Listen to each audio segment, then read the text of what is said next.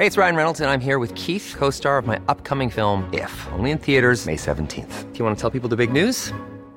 All right, I'll do it. Sign up now and you'll get unlimited for $15 a month in six months of Paramount Plus Essential Plan on us. Mintmobile.com slash switch. Upfront payment of $45 equivalent to $15 per month. Unlimited over 40 gigabytes per month. Face lower speeds. Videos at 480p. Active Mint customers by 531.24 get six months of Paramount Plus Essential Plan. Auto renews after six months. Offer ends May 31st, 2024. Separate Paramount Plus registration required. Terms and conditions apply if rated PG. Heraldo Media Group presenta Sergio Sarmiento y Lupita Juárez. Información veraz y oportuna con un toque personal y humano. Por el Heraldo Radio, donde la H suena y ahora también se escucha.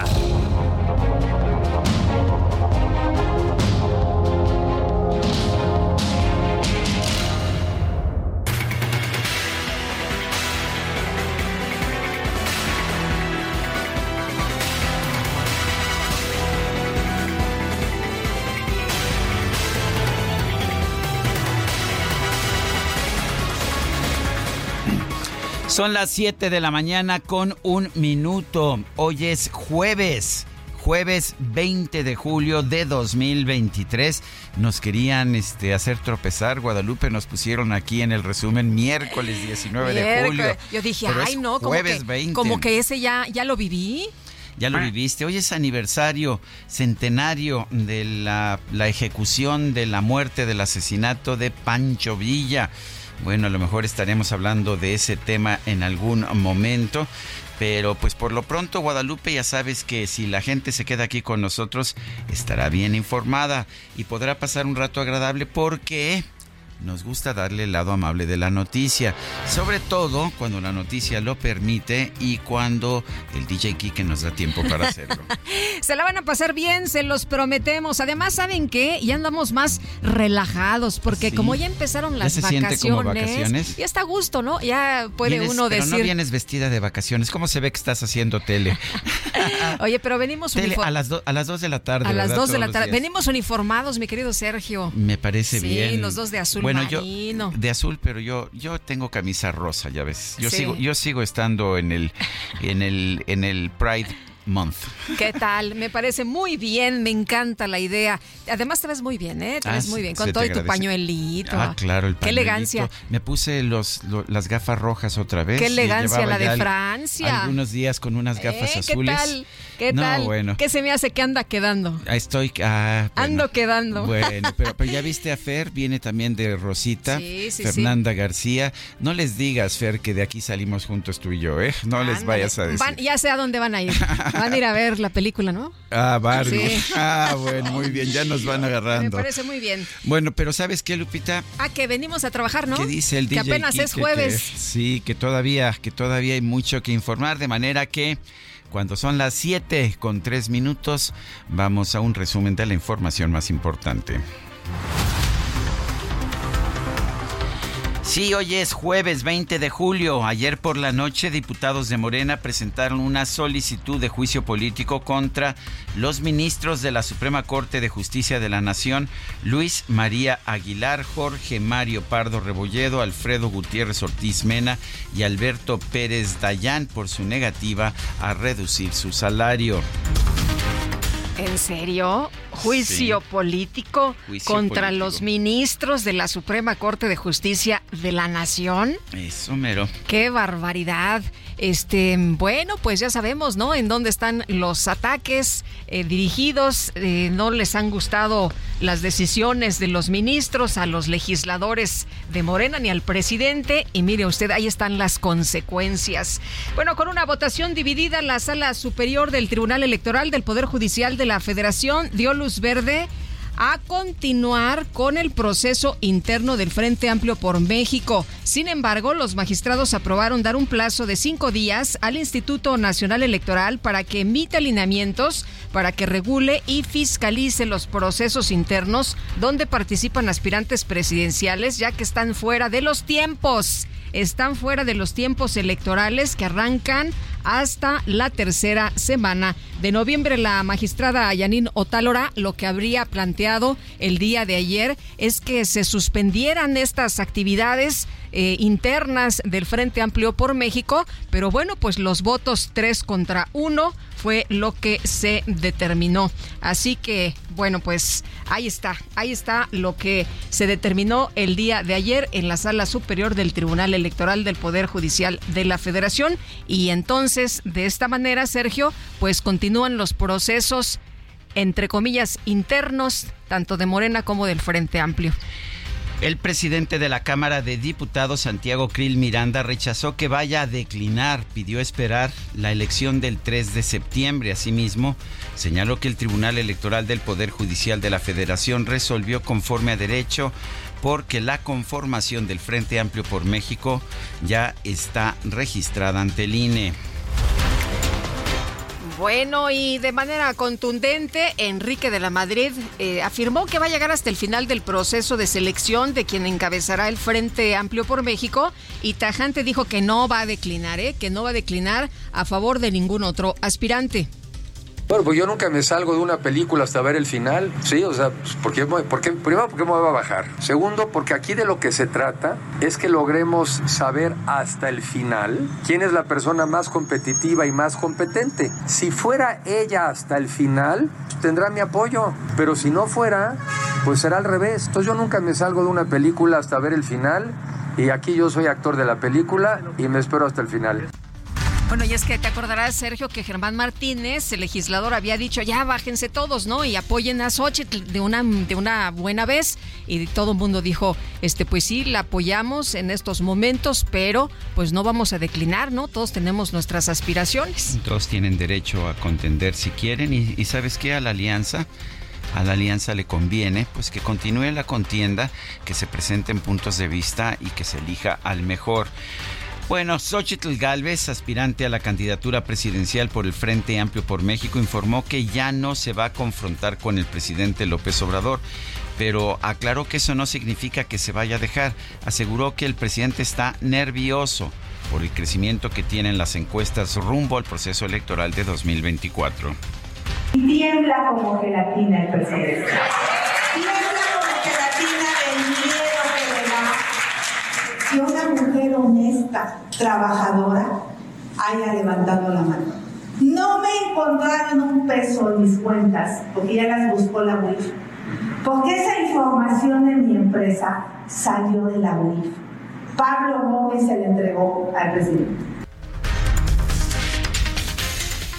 Bueno, y Marcelo Ebrard convocó a, la panista, o va a convocar a Xochitl Galvez, pero ya lo dijo, a un debate para dialogar con respeto sobre seguridad y otros temas si la aspirante logra la candidatura por la coalición Va por México. Pues vamos a debatir, claro que sí, con respeto, con, eh, considerando que es una dama, igual que lo es Claudia. Y no pretendo hacer, y nunca he hecho yo, debates destructivos, sí firmes, como por ejemplo con Gurría, José Ángel Gurría, secretario de Hacienda, creo que ahora está haciendo el plan de Xochitl, el que Xochitl va a defender. Entonces, o eso dijeron, temerario, ¿no? Ponerse cuál es tu plan de gobierno. Bueno, es el retro-retro. Entonces vamos a regresar al sedillismo por la puerta de atrás. Desde Culiacán, el ex senador Manuel Velasco expresó tener respeto por la senadora, la senadora del Partido Acción Nacional, Xochitl Galvez. Pidió evitar la polarización. Puntualizó que lo que necesita el país es un proyecto de unidad nacional. Y ante la posibilidad de que el Tribunal Electoral del Poder Judicial de la Federación suspenda las giras y las asambleas informativas que realizan las corcholatas, Claudia Sheinbaum, quien aspira a la coordinación de la defensa de la transformación, respondió que no están haciendo una promoción personal. Dan Augusto López afirmó que no cambiará el formato ni el discurso en sus asambleas o recorridos, pues él no comete ninguna irregularidad. Primero, porque no está en campaña. O sea que, no está en campaña, aunque esté en campaña, ¿verdad? Y segundo, porque no hace propuestas ni pide el voto rumbo al 2024. Sí, estos son recorridos, no son campañas. No se vaya usted a confundir. En Reynosa, Tamaulipas, Ricardo Monreal aseguró que si el Tribunal Electoral del Poder Judicial de la Federación resuelve en contra del proceso interno de Morena y de la oposición, él acatará la instrucción y suspenderá sus actividades. Si el Tribunal Electoral sostiene que si es ilegal o ilícito este tipo de reuniones, eh, movilizaciones de asambleas internas, lo va a suspender. Eso no tenga ninguna duda. Bueno, pues ya el tribunal el día de ayer dijo que no. Bueno, y Gerardo Fernández Noroña realizó este miércoles una gira por Aguascalientes. Reconoció que evidentemente la pacificación del país no se ha logrado, pero sí se va a lograr. Oye, pues ojalá, ¿no? Ojalá, porque la situación está realmente muy, muy complicada.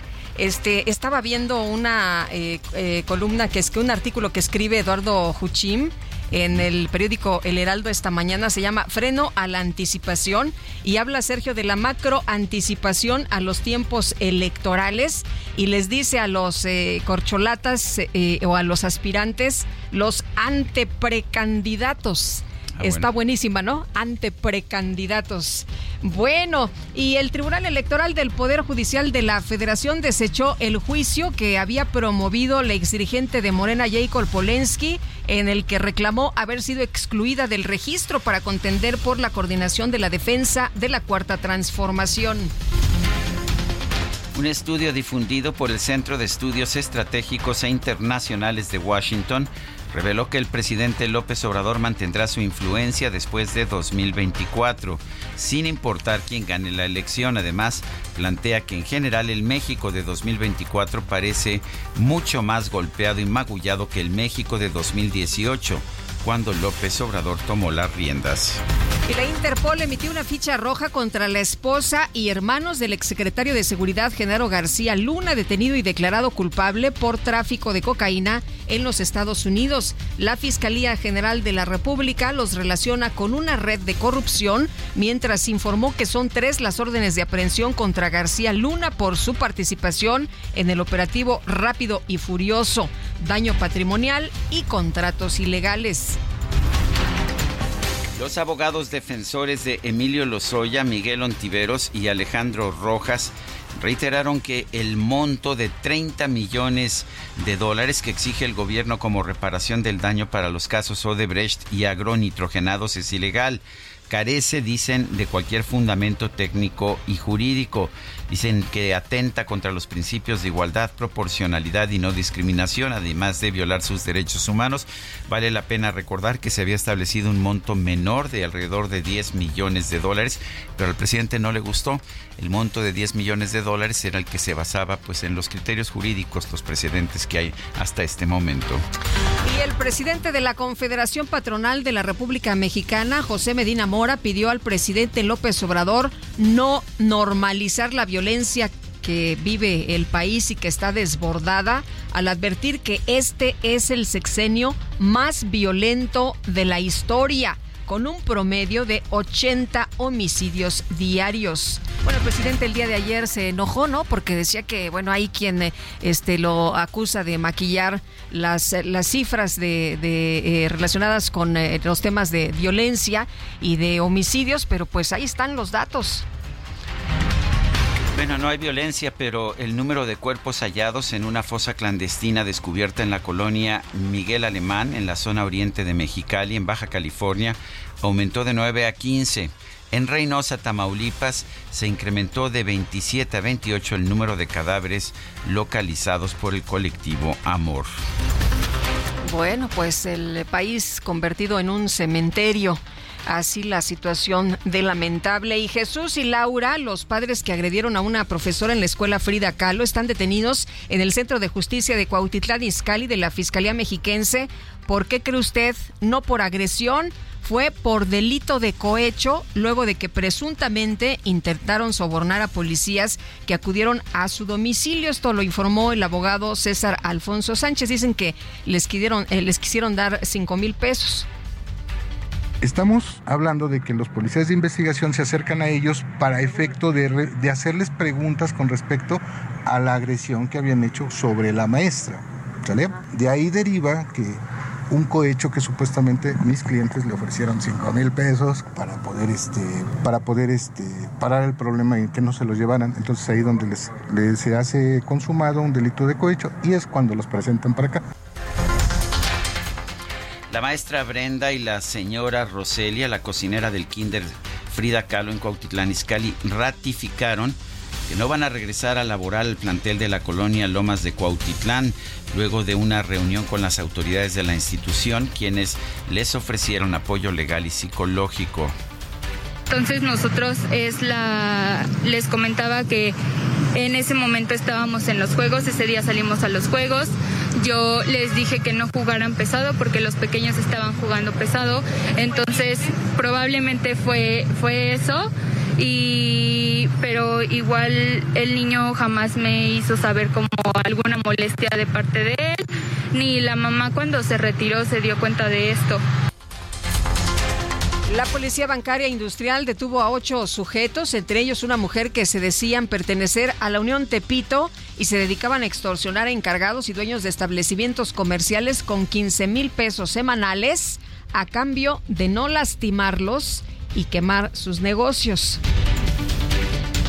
Las autoridades de Veracruz detuvieron al exalcalde de Lerdo de Tejada, Hermas Cortés García, como presunto responsable del delito de desaparición forzada en agravio de cuatro personas por hechos ocurridos cuando estaba al frente de la administración municipal. La diputada federal María Elena Pérez Jaén denunció irregularidades del programa Jóvenes Construyendo el Futuro que alcanzaron un monto de 170 millones de pesos.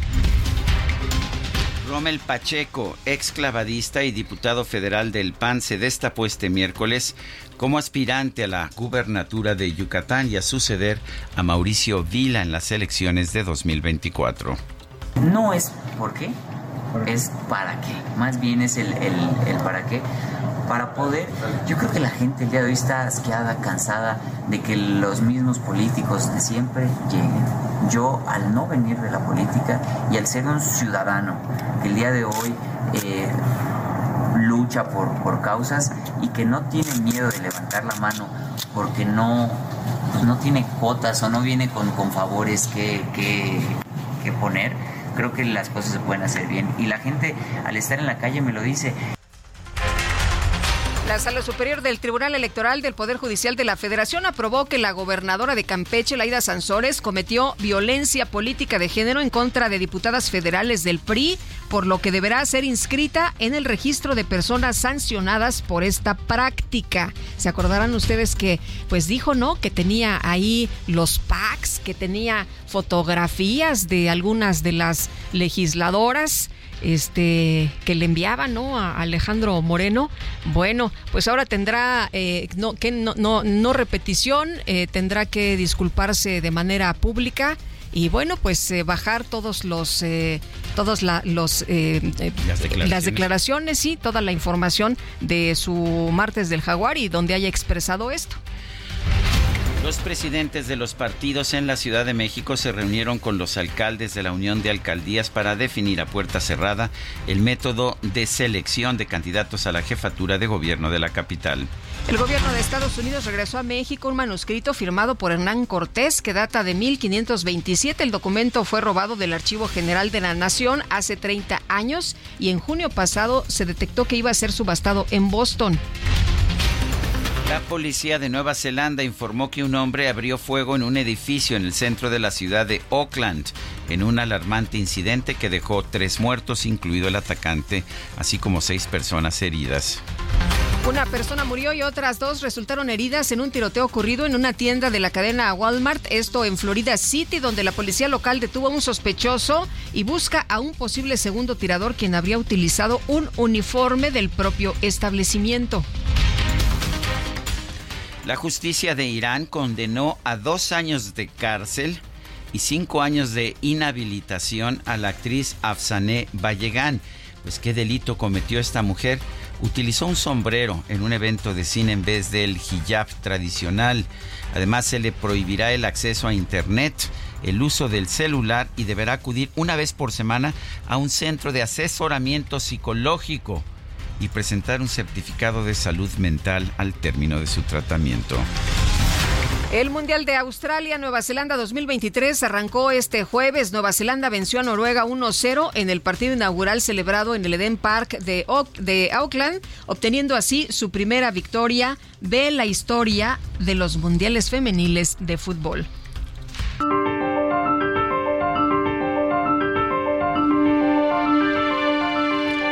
Y vamos a la frase del día. La adoración de los héroes es más fuerte donde hay menos respeto por la libertad humana. Herbert Spencer, el filósofo.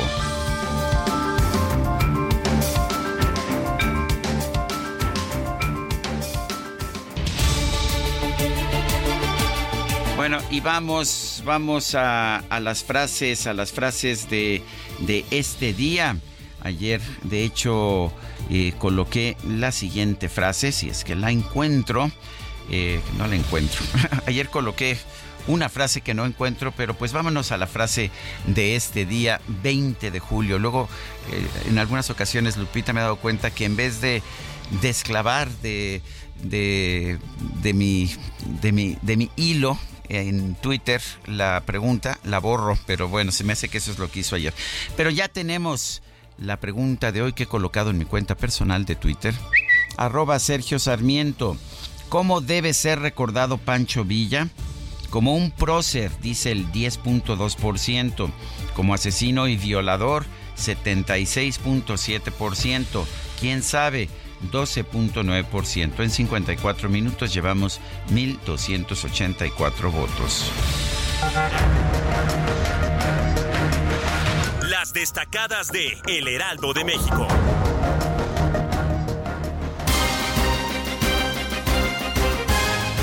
Y ya está con nosotros aquí en la cabina Itzel González con las destacadas. Itzel, ¿cómo te va? Muy buenos días. Muy buenos días, Lupita, Sergio, queridos destacalovers. A un brinquito del fin de semana, jueves 20 de julio del 2023. Muy contentos de estar esta mañana en la cabina más bonita de la Ciudad de México por lo menos, y también con mucha información que se publica en el Heraldo de México, así que comenzamos con las destacadas.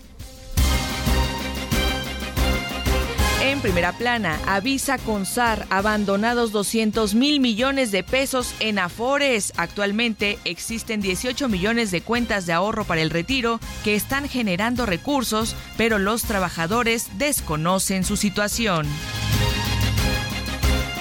país, Defensa Nacional, México, sede de simposio, participan expertos de 22 países en busca de formar líderes en educación militar. Ciudad de México, atención médica, estrena SEDA, Centro de Salud. El jefe de gobierno Martí Batres destacó que va a beneficiar a 53 mil comerciantes. El servicio será gratuito las 24 horas del día estados. Brote por hongo rastrea Estados Unidos casos de meningitis. Buscan al menos a 200 personas que acudieron a clínicas en Matamoros. Orbe, Reino Unido, migrantes a prisión flotante alojarán en crucero a los solicitantes de asilo en ese país. Como de serie de Netflix, ¿no? Palagua. ¿Te acuerdas? Vámonos, Palagua. ¿Qué tal? Meta. Andrés Manuel López Obrador aplaude el éxito. El presidente celebra a los atletas del país con premios que superan los 115 millones de pesos tras ganar 353 medallas. Y finalmente, en mercados se les cayó el sistema, WhatsApp paraliza la vida digital. La red social se quedó sin servicios cerca de una hora en México y todo el mundo. Y ayer todo el mundo desesperado, ¿cómo nos comunicamos? Ya estamos tan acostumbrados que sí, que sí, nos bloquea por lo menos la, esa hora que se cayó, si andábamos todos bien preocupados. Sergio Lupita, amigos, nos escuchamos el día de mañana. Muchas gracias, Itzel, muy buenos días.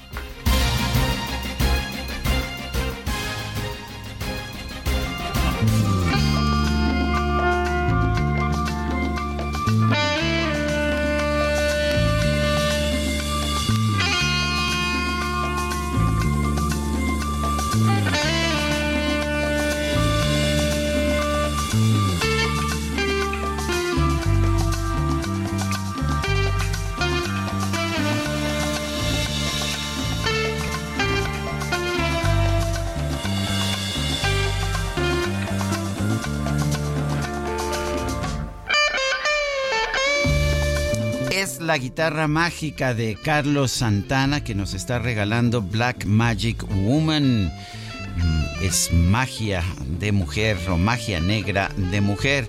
Vamos a estar escuchando a Carlos Santana que nació el 20 de julio de 1947. Está cumpliendo 76 años. Nació en Autlán, Jalisco y bueno, está nacionalizado estadounidense.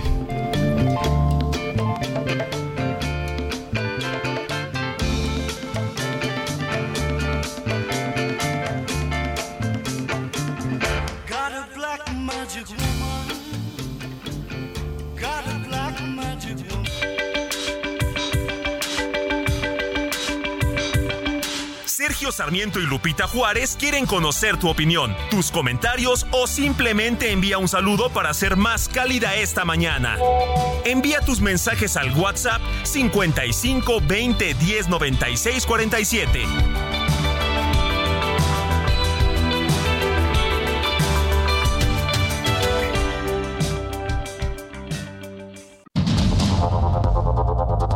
Continuamos con Sergio Sarmiento y Lupita Juárez por el Heraldo Radio.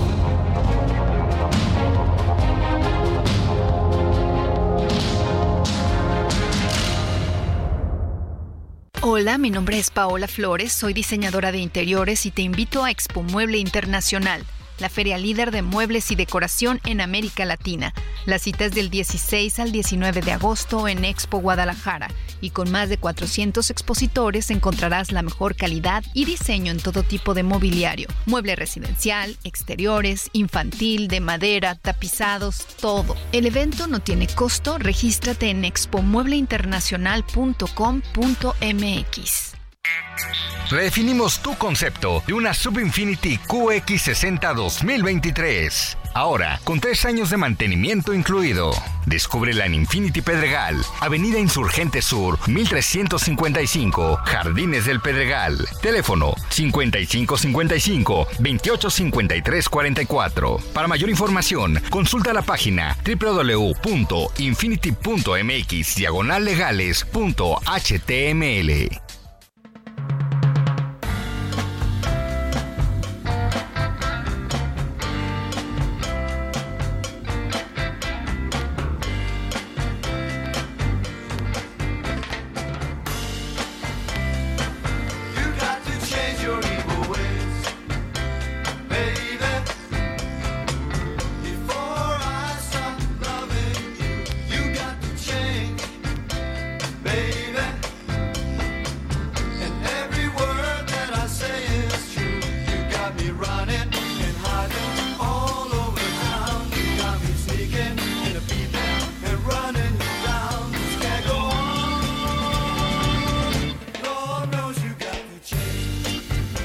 escuchando a Carlos Santana. Esto es otro de sus éxitos originales, Evil Ways. Santana tuvo una presentación realmente magnífica allá en el Festival de Woodstock en 1969 y, interpretó precisamente canciones como esta, Evil Ways o Black Magic Woman que escuchamos con anterioridad. Tuvo pues una carrera muy buena en esos años 60, principios de los 70. Después ah, desapareció durante un tiempo y regresó posteriormente con pues con música ya mucho más contemporánea. Espero que nuestro equipo también nos elija algunas de las canciones más recientes de Santana. Ya veo que sonríe nuestra productora, se ve que conoce bien a Santana, que ya tiene todo un plan y procedimiento. Mejor no me meto, ¿verdad, Guadalupe? No, mejor no. Más te vale. No. Estoy de acuerdo. Bueno, el DJ Kike sabe perfectamente bien qué debemos hacer. Lo que sí tenemos es mensajes de nuestro público. Y vámonos precisamente a los mensajes. Muy buenos días, Sergio Lupita, ya alistándonos para ir a ver Barbie. El mundo se forma. Rosa, saludos, Antonio Darbart. Bueno, yo vengo, yo vengo de Rosa, efectivamente. Fernanda García viene de Rosa. Estamos, hoy, hoy estrena, ¿no? La película. Sí. La verdad es que a mí se me antoja más Oppenheimer, esta película. Sí, sí, sí, que dicen que está buenísima. sí, sí, lo, lo he escuchado. Claro, eh, Barbie va a ser pues una película muy popular, de eso sí, no hay absolutamente ninguna duda. Y esto pues significa que a lo mejor incide sobre la taquilla de Oppenheimer, pero la que se me antoja de las que están estrenando es la de Oppenheimer. Parece que también a Carlita, ¿ya viste? Me parece que sí. Deberíamos pero, tener... Pero ella se sale de una función y se mete a otra, ¿eh? Sí, es capaz, ¿verdad? Sí. Bueno, debería ser jueves de cine, pero ¿qué creen? Yo trabajo, ni modo. El fin de eh, semana. Bueno, dice otra persona, te comento que ya pude registrarme y votar en la página de Frente Amplio por México, pero lo tuve que hacer a través de mi celular por la computadora. Imposible. Saludos y buen día. David, esta persona nos decía ayer que no se podía registrar, ¿no? Bueno. Eh, sí, oye, y también nos eh, mandan saludos desde Costa Rica, todos nuestros amigos en Costa Rica. Un fuerte abrazo. Y también el señor Gabriel nos dice, buenos días, los escuchamos de desde Altamira, Tamaulipas. Pues un fuerte abrazo a todos nuestros amigos allá en Tamaulipas. Bueno, pues ayer el presidente de la República, Andrés Manuel López Obrador, lanzó su nueva sección. Ayer lo anunció y además la lanzó. Es una sección que se va a llamar o que se está llamando ya No lo digo yo. Roy Campos es director de consulta Mitofsky. Roy Campos, ¿cómo estás? Muy buen día. Ayer estaba yo platicando de ti, no te voy a ni contar. Ya después te, te cuento en privado, pero ayer estaba yo platicando de ti, de tus inicios. No conocía yo este tus inicios, pero, pero bueno, vamos a, vamos a tratar este tema. ¿Qué piensas de esta sección? Eh, y, qué te pareció el hecho de que la inauguró el presidente López Obrador con una entrevista de Latinus, pero le borró el, el logo como si no nos diéramos cuenta de que era una entrevista de Latinus? A ver, mira, más allá de que las entrevistas son fuera de contexto, no, la sección, la sección es una burla a la ley. A ver, estamos en un momento muy triste de esto del Estado de Derecho, donde vemos candidatos de un lado y candidatos del otro lado simulando que no es pre-campaña, y el presidente simulando que no viola la ley. ¿no? Y simulando primero cuando lo de la Consejería Jurídica de Vacaciones, pero ayer ya descarado, ¿no? Me prohíben hablar, así que hablo con la voz de otros, ¿no? Pero él sigue hablando. Entonces, inaugurar esa sección es nuevamente estar burlándose de la ley. Es un momento muy triste este, para el Estado de Derecho. Eh, no, no, no tiene ningún sentido, o sea, porque además, lo que yo insisto, no es que esté ayudando a Xochitl Gálvez, está realmente atacando a una candidata, es lo que está haciendo. ¿no? Que, por cierto, creo que debería de valerse, pero es momento triste para la ley, porque la ley dice no te metas, y él decide meterse con una sección que se llame No lo digo yo, lo cual le abre todas las posibilidades, ¿no? Porque puede simplemente poner a, youtuberos a que hablen de Xochitl y luego ponerlos ahí a decir, miren lo que dijeron de Xochitl, no lo digo yo. O sea, es una sección muy absurda, eh, y que también se las van a tumbar, ¿eh? no va a durar mucho. Oye, de, hecho, Roy, pues se pueden eh, volver a imponer medidas cautelares por parte del instituto, ¿no? Sí, sí, se la van a volver a tumbar. O sea, el, si, si, si Janino Talora quería tumbar la otra, pues, seguramente esta también. Va a haber quien diga, oiga, el presidente nuevamente se está metiendo en la elección. Pero, pero vamos a ver este tipo de, de, juegos, ¿no? De, de, de fuercitas, eh, de vencidas, porque el presidente eh, le van a tumbar esta y va a sacar otra y no va a dejar de hablar. Lo que conocemos del presidente es que aunque él impulsó esta ley, pues ahora ya no le gusta, ya no le acomoda. No, sí, y si le si le cuestiono decir sí, pero no somos iguales. O sea, no es porque no, no es lo porque no es lo mismo un juicio de desafuero a que simplemente me dejen opinar. ¿no? Algo así, pero no, sí, va a durar muy poco esa sección, el presidente tiene más recursos, primero victimizarse, ¿no? Libertad de expresión, etcétera, y segundo, lo mismo que él ya saben quién, ¿no? Ya no voy a hablar de ninguna candidata, pero usted ya saben quién y empezar a usar esto, ¿no? Usaron la agresión esta de la señora X, que es total, una violencia de género, ¿no? La señora X. Oye, pero ¿sabes qué nos recuerda mucho, Roy? ¿Te acuerdas aquella ocasión en que eh, Rubén Aguilar en una conferencia se refirió a Andrés Manuel López Obrador como el señor López y esto no le gustó a la gente? No, y además también era una agresión.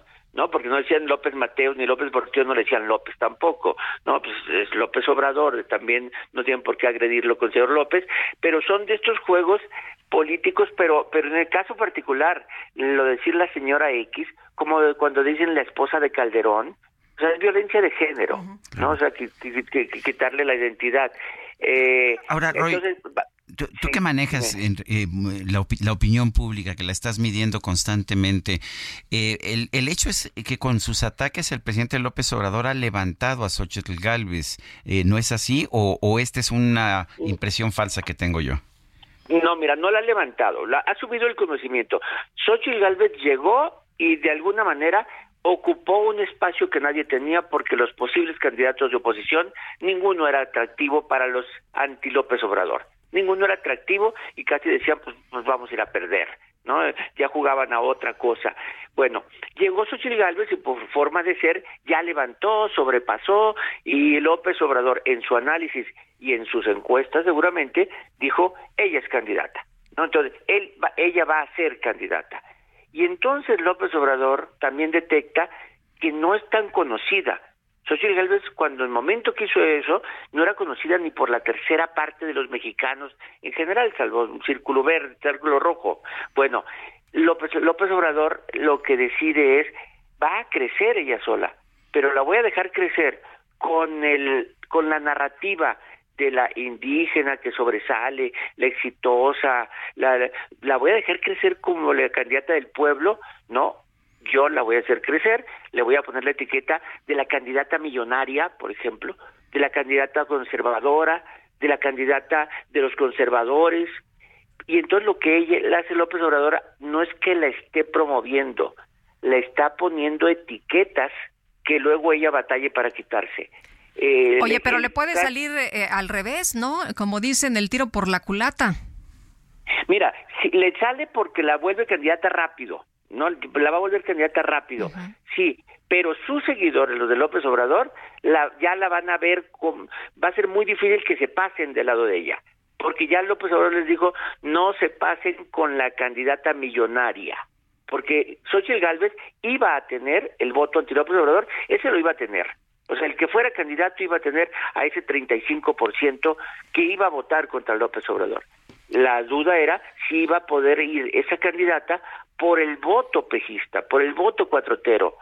Ese es distinto. Entonces López Obrador la separa. Mira, la exhibición de los contratos, eso de que vean los contratos que tuvo, no, no tiene que ver con lo legal, porque no hay nada ilegal ahí, no hay corrupción. No, tiene que ver con que vean los millones que tiene esta señora para separarla del pueblo. Esta no es pueblo, la pongo como la millonaria.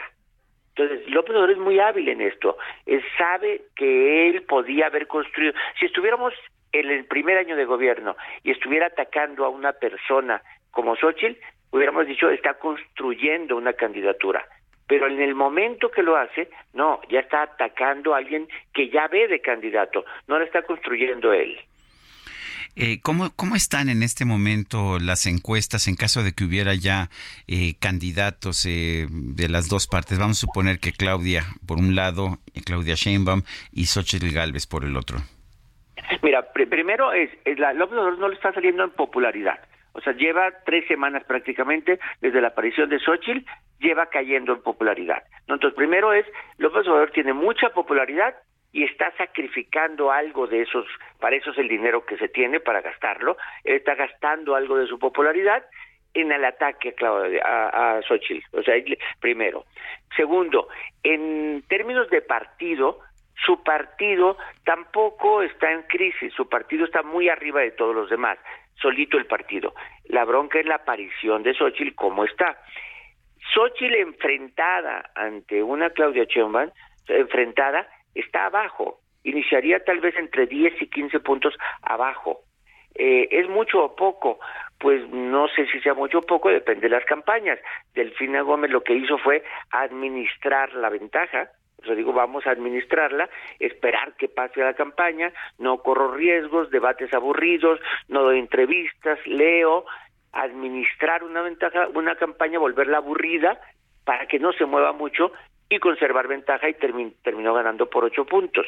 Bueno, aquí yo creo que, Claudia Sheinbaum contra Xochitl Galvez, en ese caso, porque es la que va arriba de un lado y la que va arriba del otro lado, empezarían así, entre 10 y 15 puntos de ventaja Claudia Sheinbaum y dependería de qué tanto eh, impacte una campaña. Yo, participación, fíjate nada más, de las últimas 18 elecciones de gobernador, solamente en tres ha subido la participación. En todas ha bajado respecto a la anterior gubernatura. ¿No? Es algo que Morena trabaja más, que no suba mucho la participación, que baje la participación. Entonces yo creo que aquí hay estrategias de campaña que vamos a ver en donde de un lado van a tratar de hacerlo muy aburrido y Xochitl tratarlo de hacer entretenido. Ahora, Xochitl está de moda, está de moda, como por definición, lo de moda pasa de moda. Y falta todavía mucho, ¿no? Para, para empezar con las precampañas. Diez, meses, diez meses de, para la elección es si Xochitl tiene que ser muy, muy creativa para llegar de moda a junio del 24, no, no en este momento, sino en el 24. No, bueno, estoy seguro que en junio del 24 ni Barbie va a estar de moda ya. bueno, pues Roy Campos, director de Consulta Mitowski, gracias por conversar con nosotros. Al contrario, Sergio. Hasta luego, Lupita. Adiós. Muy buenos días, Roy. El Observatorio Nacional Ciudadano alertó de una posible alteración en datos de incidencia delictiva. Francisco Rivas, director del Observatorio Nacional Ciudadano de Seguridad, Justicia y Legalidad. Como siempre, es un gusto platicar contigo. ¿Cómo estás? Buen día. Qué gusto, Lupita. Sergio, platicar con ustedes y con el auditorio. Buenos días. Eh, Francisco, el presidente se enoja porque dice que están inventando esto de que se están eh, maquillando las cifras. Eh, ¿qué, información se tiene? ¿hay, ¿hay, alteración en, los, en los datos? Sí, sí la hay. A ver, aquí hay dos aspectos. Uno tiene que ver con la mala información, o sea, una parte en donde la narrativa eh, que se construye es una narrativa no sustentada en datos y otra cosa es la calidad del dato. Entonces, ayer, por ejemplo, de nuevo la secretaria repitió una información diciendo que desde el inicio de la administración el homicidio ha bajado un 17% y el secuestro un 79%. Si solo nos enfocamos en hacer la comparativa de la estadística, pues no, el homicidio no ha bajado, ha subido. Nos encontramos que ha subido un 55% respecto al sexenio de Peña y un 66% respecto, 65 y algo respecto al, al sexenio de Calderón. Y en cuanto al secuestro, pues no, no ha bajado un 79%, ha bajado un 14% respecto al sexenio de Calderón y un 40% respecto al sexenio de Peña. Ahora, puse estos dos ejemplos porque me voy a enfocar a qué tanto este dato, pues es un dato sólido. Primero, sobre el homicidio encontramos que hay cosas raras. Es decir, eh, nosotros que damos un seguimiento a los hechos delictivos, a las fosas clandestinas, a los hallazgos que se han dado acerca de este tema, dado que las desapariciones es un tema que hemos estado atendiendo con mucha fuerza, saben que hemos publicado tres estudios al respecto, y pues país desaparecen 25 personas, tienes a 43, más de 43 mil personas desaparecidas en lo que va del sexenio. Es decir, en estos cinco años han desaparecido más personas que en los últimos este, 60 años de, del país, pues sí nos preocupa muchísimo. Entonces, pues nos, lo que encontramos es precisamente que muchas ocasiones, en muchas ocasiones las fiscalías no están reportando adecuadamente las carpetas de investigación de los de las personas que encuentran privadas de la vida en las fosas clandestinas. Entonces, pues ese es un primer dato que nos llamó la atención. El segundo dato es la consistencia con el eh, con el, el conteo diario que da a conocer la Secretaría de Seguridad y Protección Ciudadana hasta el año pasado había sido muy consistente la relación que existe entre el dato diario que da la secretaria y el que publica la secretaria Rosa Isela y el dato que nos da el secretario ejecutivo del Sistema Nacional de Seguridad Pública. Es decir, cuando uno sube, el otro sube, cuando uno baja, el otro también bajaba. Y a partir de este año, pues se ha empezado a separar esta información. Tan es que ya llegamos a que en datos oficiales, la estadística oficial nos habla de casi un 3% de disminución del homicidio, mientras en el caso del dato diario nos dice que el homicidio sido más de un 3%. Entonces ese dato también llama la atención porque si siempre se había eh, mantenido esa consistencia, ¿qué está pasando? El otro aspecto que también es determinante es que encontramos que a partir de 2020 se da un fenómeno muy extraño en un delito que pues está asociado a cuando pones en riesgo a una persona de vida o cuando incitas a su suicidio, que es otros delitos que atentan contra la integridad eh, y la vida de las personas. Y ese, esa categoría pues está muy bien definida, o sea, es decir, yo te pongo en una situación de riesgo o yo estoy incitando que tú te suicides, ese es un delito, que no es homicidio, es otra cosa. Pero pues no tendría por qué dispararse a partir de 2020 y seguir creciendo y seguir creciendo y seguir creciendo. Nosotros en un principio hipotizamos que tenía que ver con la pandemia, pero pues es muy difícil demostrar que alguien te puso en riesgo y te obligó o te, te contagió de algo, este, y pues cuando hicimos solicitudes de transparencia para entender por qué estaban clasificando ahí los datos, pues nadie nos pudo contestar exactamente, o sea, nos dieron unas respuestas que no tenían ningún sentido. Entonces, como no hay una ola de suicidios y como no hay una ola de poner en riesgo a las personas, lo que se supone, lo que nos hace suponer esto es que están pues ahí poniendo a tal vez a esas personas que son encontradas en fosas clandestinas y por ende no son reportadas en el homicidio. Y en el secuestro es todavía más evidente. ¿Por qué? Porque primero tenemos el dato muy claro de lo que está ocurriendo en San Luis Potosí, en donde ayer la secretaria estaba felicitando al gobernador por unos excelentes resultados, a mí me parece que lo que está haciendo San Luis Potosí es criminal, no, no, tiene que ver con buenos resultados.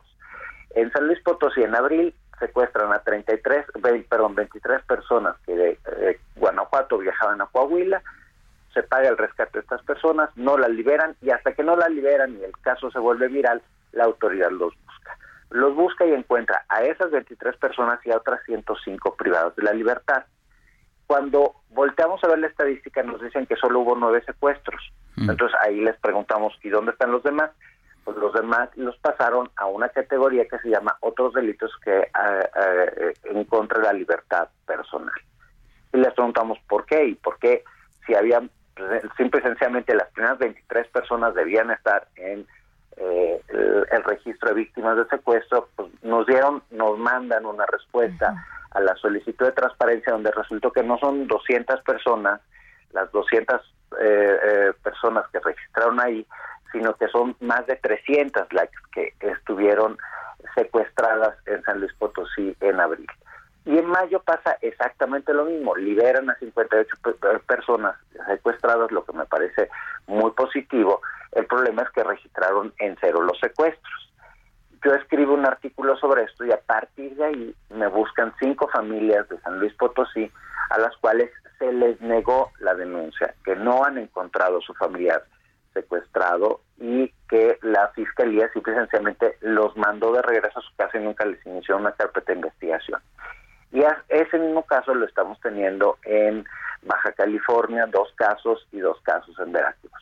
Además, también ahí, pues encontramos, ustedes recordarán que al inicio de este sexenio, en 2019, pues se da esta pequeña crisis de secuestro y luego empieza a bajar. Y este delito ha bajado con mucha consistencia. En la estadística, pues ahí es donde nos damos cuenta que se dispara el de otros delitos que atentan contra la vida y la eh, perdón, contra la libertad personal.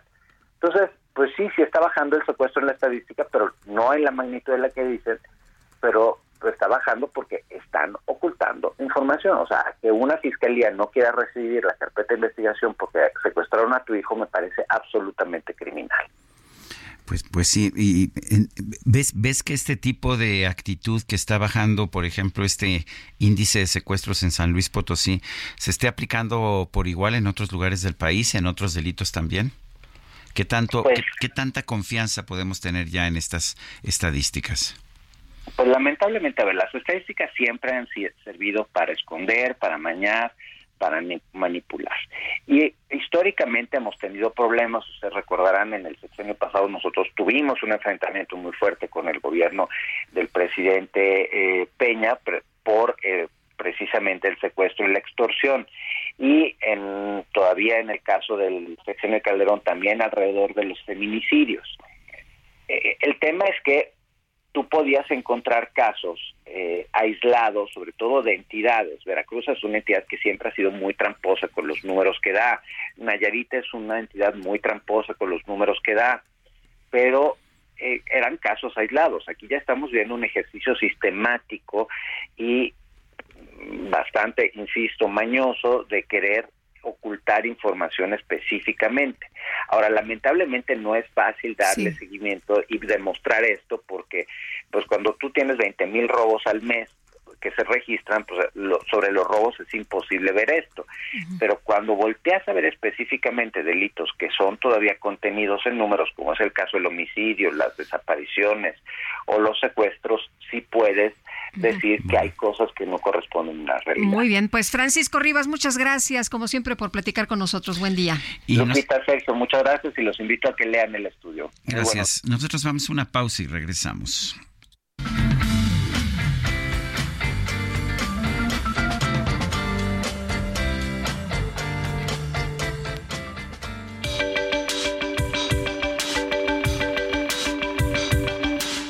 Sergio Sarmiento y Lupita Juárez quieren conocer tu opinión, tus comentarios o simplemente envía un saludo para hacer más cálida esta mañana.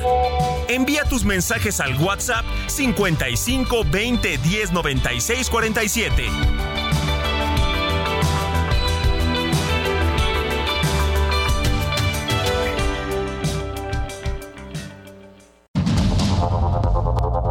Continuamos con Sergio Sarmiento y Lupita Juárez por el Heraldo Radio.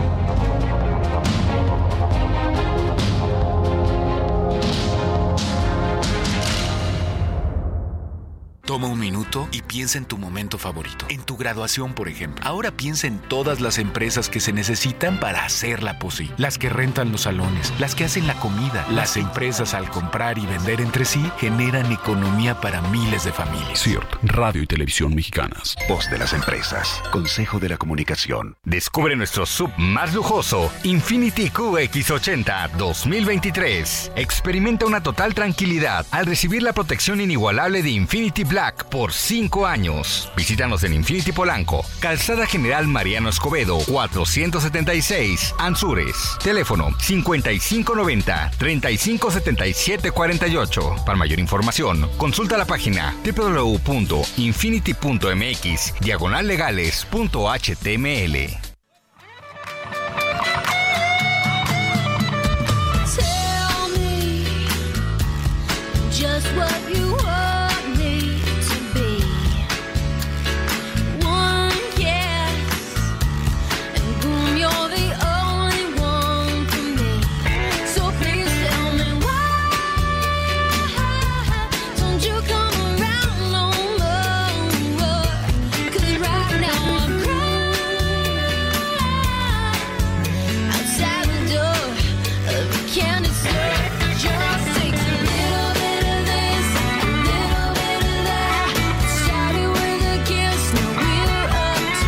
esto ya no es el rock que escuchábamos de Carlos Santana en las primeras interpretaciones.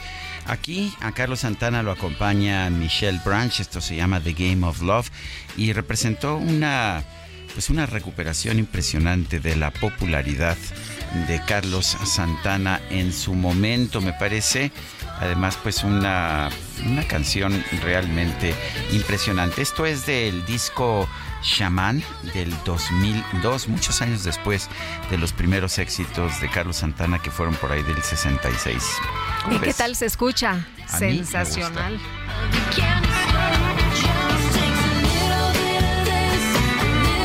Pues el talento. A ver si nos ponen después algo del disco Supernatural, que fue posterior con la con un productor realmente espectacular, Herbie Hancock. Bueno, y vámonos a los mensajes. Nos dice una persona de nuestro auditorio, soy José Ricardo García Camarena del Estado de México. Es un gusto escucharlos. Opino igual que tú, Sergio, respecto a la película de Oppenheimer y respecto a la nueva sección del presidente a violar la ley y reírse de la gente pensante. Bueno, dice otra persona, ay, qué bien me la paso con ustedes. Saludos de su fan, el Andrés Andrés. El Andrés Andrés, que siga la mejor radio del Ha de país. ser como Saludos. José José. Ah, claro. Andrés pues, Andrés, pues un abrazo también para ti y vámonos al clima.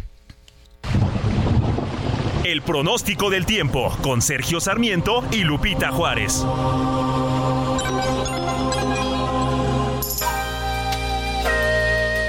Livia González, ¿cómo estás? ¿Cómo nos va a tratar el clima en las próximas horas? Cuéntanos. Hola, Sergio, ¿qué tal? Muy buenos días.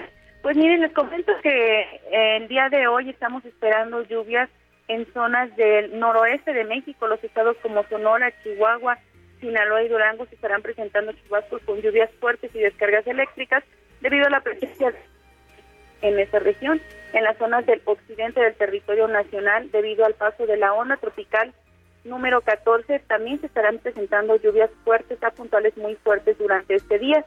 Y en los estados del sur, sureste de México y la península de Yucatán, también el paso de la onda tropical, que es la número 15, ocasionará lluvias muy fuertes y estas serán intensas en los estados de Veracruz, Tabasco, Oaxaca y Chiapas. Y bueno, recordemos que también estas lluvias pueden estar acompañadas de descargas eléctricas.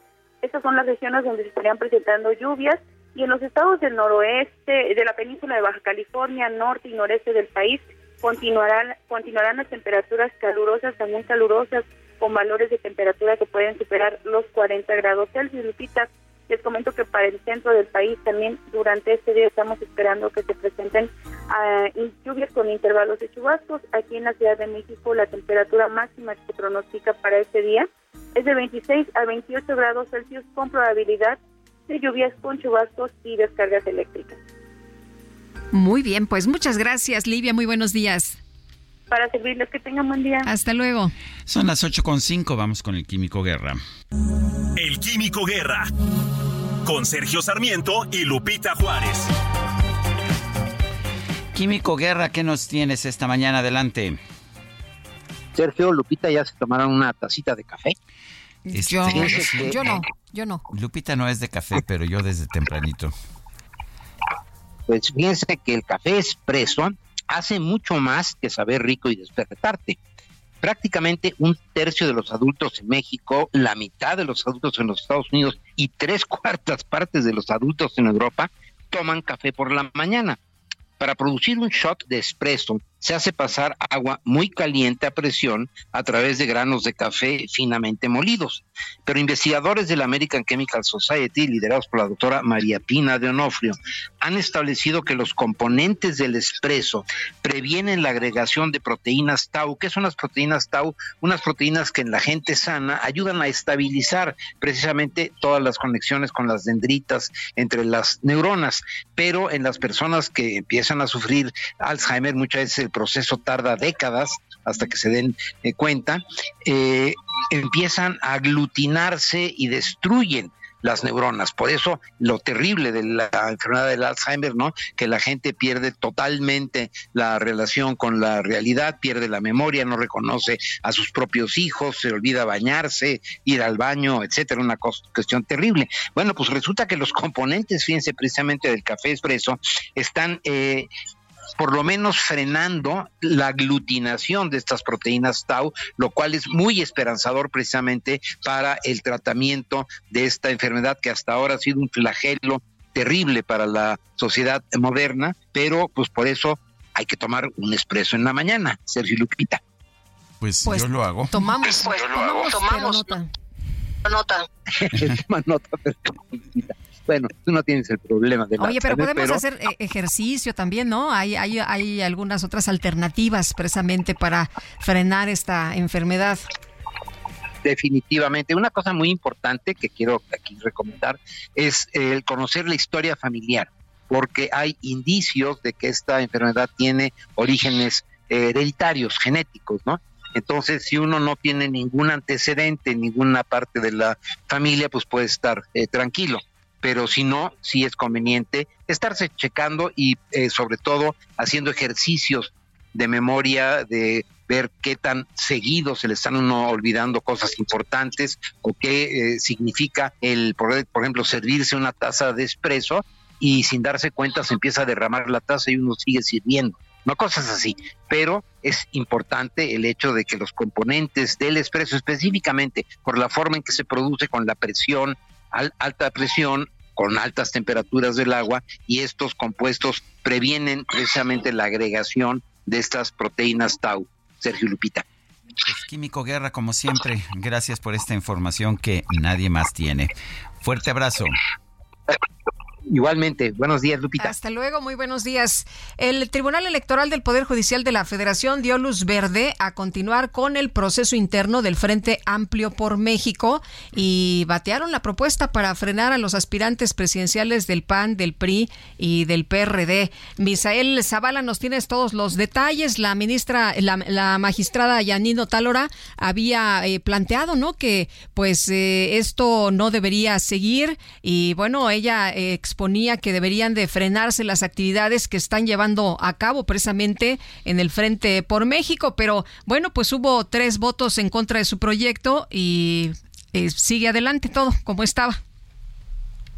Efectivamente, Lupita, pues con tres votos en contra y uno a favor únicamente de la magistrada Yanino Talora, se, rechazó este proyecto que se había planteado por parte de la misma magistrada, en el que se proponía suspender el proceso del PAN, PRI, PRD, también el proceso interno de Morena, para elegir a los encargados de la construcción del Frente Amplio por México, en el caso de la oposición, y en el caso pues de Morena, para la eh, coordinación nacional en defensa de eh, la cuarta transformación. Sin embargo, pues sí los magistrados eh, dijeron no a este proyecto, no declararon la invalidez ni la suspensión de ninguna de las actividades de todos los aspirantes a la presidencia de la República rumbo al 2024. Lo que sí aprobaron los magistrados, Lupita Sergio, es dar un plazo de cinco días al Instituto Nacional Electoral para que emita lineamientos para que regularice y fiscalice los procesos internos donde participan los aspirantes presidenciales, ya que están fuera de los tiempos electorales que arrancan hasta la tercera semana de noviembre.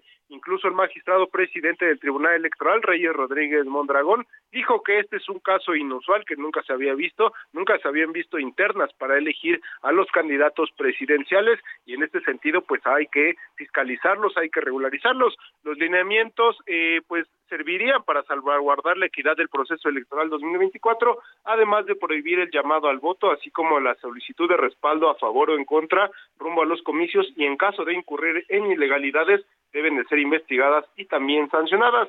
Este reglamento de fiscalización en las contiendas internas de los eh, partidos políticos eh, pues va a fiscalizar principalmente la propaganda en espectaculares, la pinta de bardas y de vehículos del servicio público, ya que el INE debe de certificar toda esa propaganda y los partidos deben responder a estos gastos. Así que cualquier espectacular de cualquier aspirante presidencial debe de ser contabilizado en la regularización y en la fiscalización normal de todos eh, pues los aspirantes, ya sea tanto de Morena como de la oposición. Ahora el INE, Sergio Lupita, tendrá estos cinco días para hacer estos lineamientos, presentarlos a los partidos políticos, también presentar los tiempos en los que los partidos y los aspirantes deben pues de responder y también dar eh, pues todos eh, los documentos para eh, la fiscalización que deban de hacerse en estas prácticamente campañas adelantadas rumbo al 2024. Sergio Lupita, hasta aquí la información. Misael, muchas gracias, muy buenos días.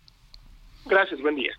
Bueno, Arturo Sánchez Gutiérrez es integrante del Comité del Frente Amplio por México.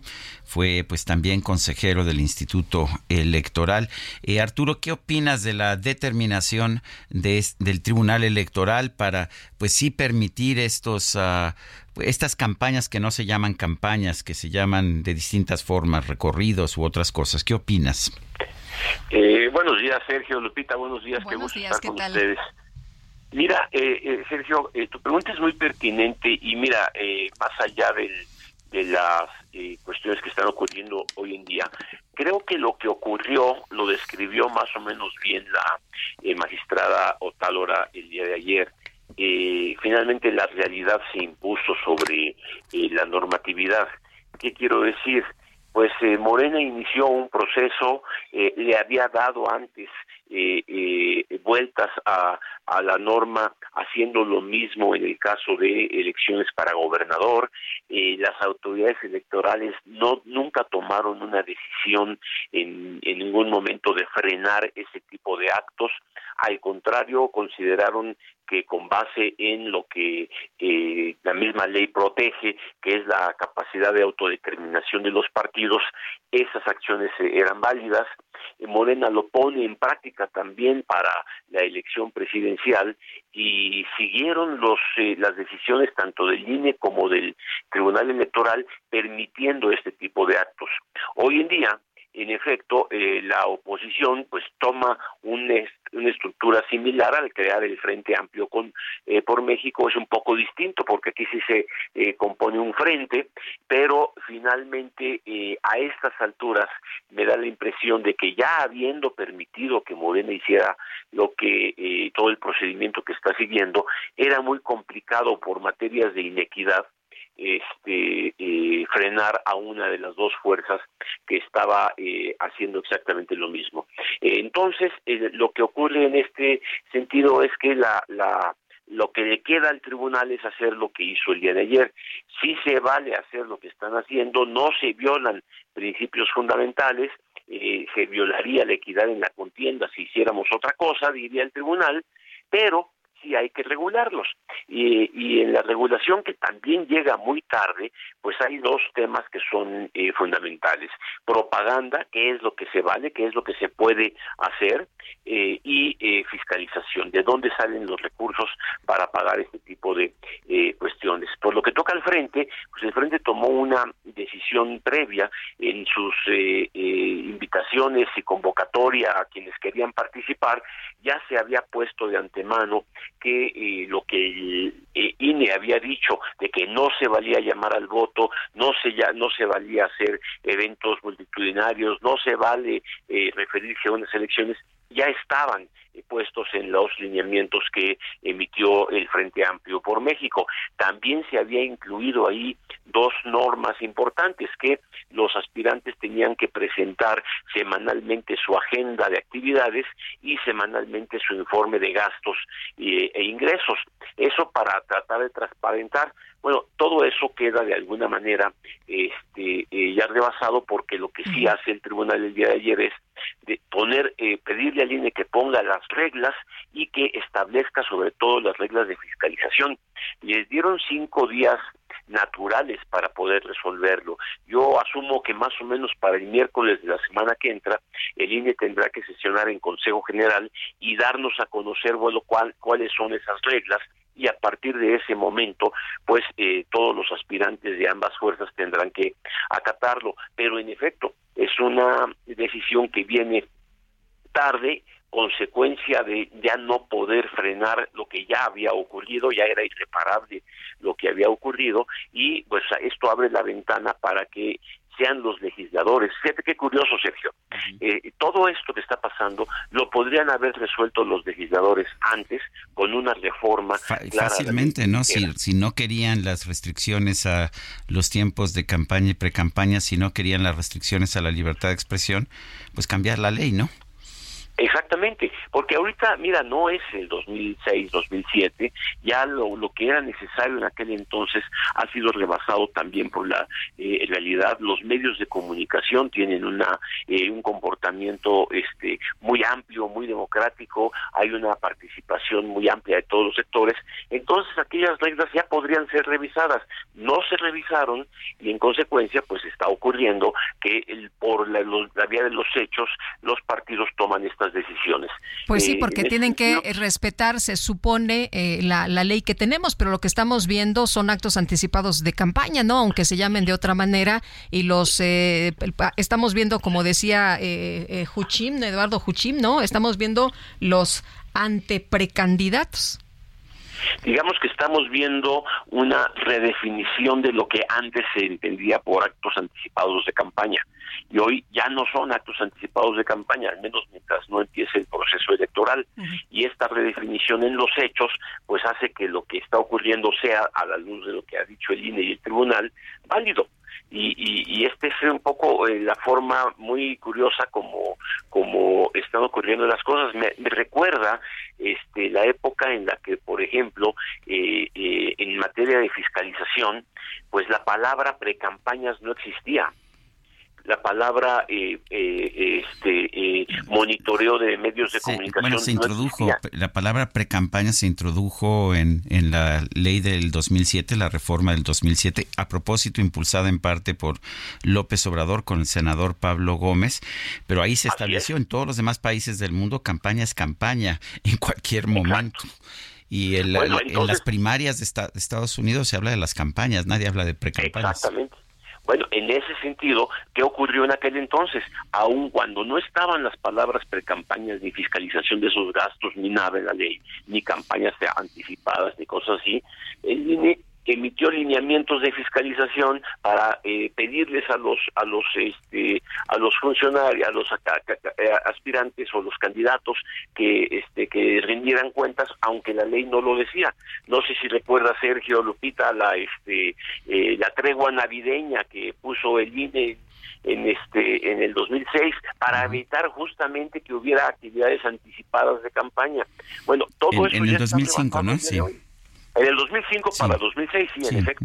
Este, También eh, recuerdo bueno, que pues fue un criterio del tribunal. El tribunal electoral, al darle la constancia de mayoría a Felipe Calderón, dijo que el presidente Vicente Fox, por sus intervenciones, que creo que fueron tres, eh, estaba poniendo en riesgo la equidad de la elección, había puesto en riesgo la equidad de la elección. Así es. Bueno, y esto, eh, en ese sentido, lo paradójico es que otra vez eh, eh, lo mismo que se reclamaba en aquel entonces está ocurriendo ahorita.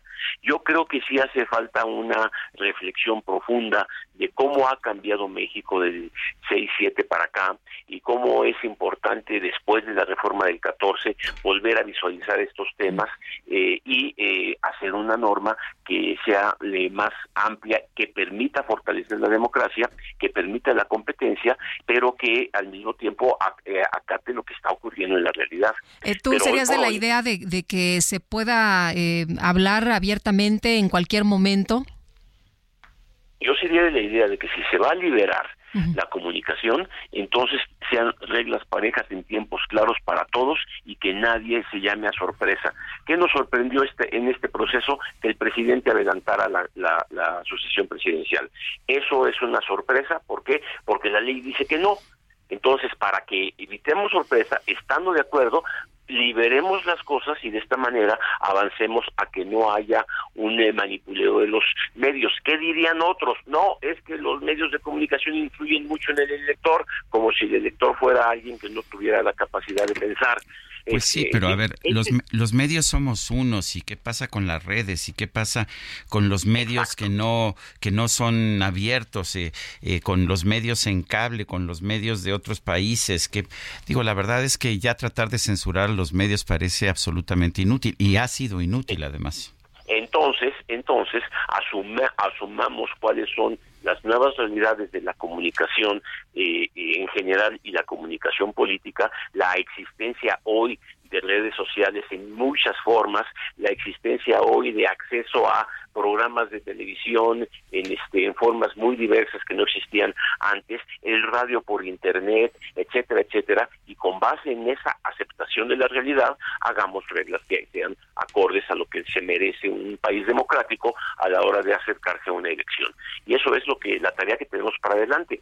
Hoy por hoy, tanto Morena como el Frente Amplio por México tendrán que sujetarse a lo que diga el INE eh, hacia la semana que entra en materia de fiscalizar a quienes quieren encabezar estos movimientos y que eventualmente podrían ser eh, candidatos a la presidencia de la República. Eh, una pregunta, ¿no, no es eh, peligroso que estemos entrando a una campaña, a un proceso electoral, porque ya está ocurriendo, pero sin reglas claras en que no sabemos cuáles de las reglas se aplican y cuáles no? Pero tienes toda la razón. Eso eh, lo que es lo que me había preocupado a mí a- este mucho. A ver, estábamos este todavía hace un par de meses sin saber qué ley iba a ser la vigente en el en el este en el 24. No sabíamos si el plan B iba a jalar o no iba a jalar hasta que se pronunció la Corte. Ahora todavía estamos en- en- en acercándonos al inicio del proceso electoral, que es la primera semana de septiembre, definiendo normas para ver si lo que están haciendo los aspirantes a encabezar estos movimientos este, tienen que rendir cuentas o no. Es más, Sergio, todavía no sabemos si algo de lo que ya se hizo violentó la ley que pudiera incapacitar a alguno de ellos para ser candidato eventualmente. Entonces, sí, me parece que es peligroso porque pone otra vez a la realidad por encima de las leyes y, eh, bueno, la autoridad electoral tiene que tener una agarradera jurídica sólida para poder eh, gobernar el proceso electoral. Tienes toda la razón. Es un fenómeno nuevo, hay que asumirlo como tal, pero en este sentido, pues sí, eh, no es la mejor forma de llegar a una elección que, como bien dicen las autoridades electorales, otra vez es la más grande de la historia del país, porque es toda la federal más elecciones locales en todos los estados de la República. Eh, eh, pero bueno, esto es lo que tenemos el día de hoy, ya vendrán las reflexiones posteriores, incluso incluyendo esta experiencia como parte de lo que tendrá que modificarse en, una, en un ambiente más liberal, y yo diría, este tanto de comunicación como de participación política de los actores. Arturo Sánchez Gutiérrez, integrante del Comité del Frente Amplio por México, gracias por conversar con nosotros. Lupita, Sergio, muchas gracias por permitirme estar con ustedes. Hasta luego, muy buenos días. Nuestro número de WhatsApp 55 2010 96 47. Regresamos. Instead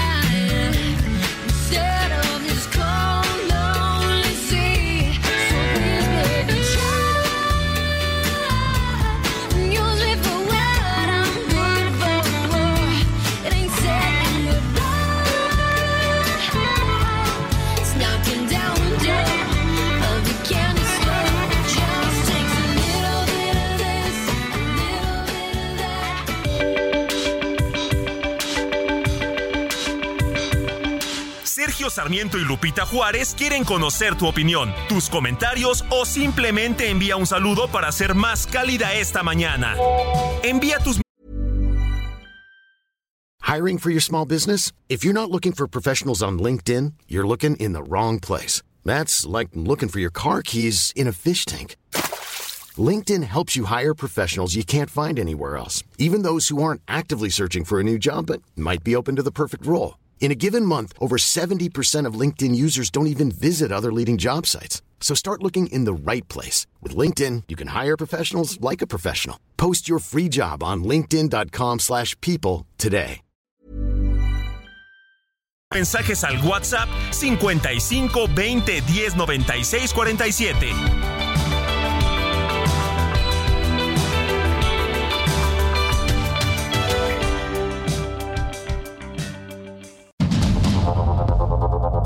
Continuamos con Sergio Sarmiento y Lupita Juárez por el Heraldo Radio.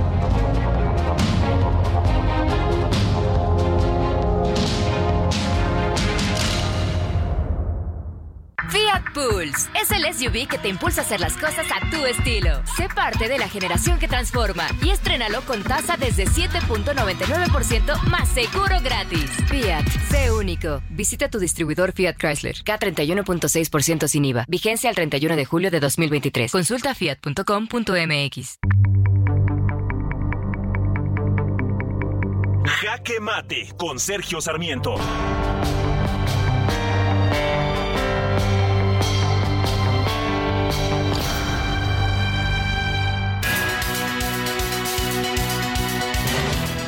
Estamos entrando a un proceso electoral, ya a campañas, eso es lo que tenemos en este momento, pero en abierta violación a la ley. Lo peor de todo es que tanto el INE como el Tribunal Electoral han aceptado que se viole la ley. Yo coincido con la magistrada Janino Tálora cuando dice que no podemos actuar como si la ley no existiera. La razón de ser de los árbitros electorales y de los magistrados es garantizar que se cumpla la ley, porque si no tenemos una ley, no sabemos cuáles son las reglas que se están aplicando. También estoy de acuerdo con el presidente cuando se queja de que las medidas cautelares están violando su libertad de expresión. Estoy completamente de acuerdo, solamente hay que recordar, sin embargo, que estas restricciones a la libertad de expresión del presidente y de los gobernadores y de otros funcionarios las impulsó el mismo López Obrador en 2007 con el apoyo del senador Pablo Gómez. Él está pagando el costo de las medidas restrictivas, de las medidas prohibicionistas que él impulsó en el 2007. Creo que hay que cambiar la ley, por supuesto, pero mientras tanto yo estaría más bien de acuerdo con la posición de la magistrada Otálora. No podemos tener campañas electorales para el, para el 2024 si no se respeta la ley, porque si no se respeta la ley, no sabemos simple y sencillamente cuáles son las reglas que se están aplicando. Y esto al final lo que va a hacer es generar conflictos, conflictos que pueden incluso derivar en actos de violencia en nuestro país. La ley electoral del 2007 fue una pésima legislación, así lo dije en su momento, así lo sostengo hoy. No se puede prohibir a los políticos hacer política, no se puede limitar el tiempo de las campañas electorales, eh, son los políticos los que tienen que decidir cuánto tiempo hacen campaña. Pero bueno, eso es lo que deberíamos construir en el futuro. De momento, y como ya no se puede cambiar la ley porque ya estamos metidos en el proceso electoral, lo que tenemos que hacer es respetar esta mala ley que tenemos. Yo soy Sergio Sarmiento y lo invito a, reflexionar.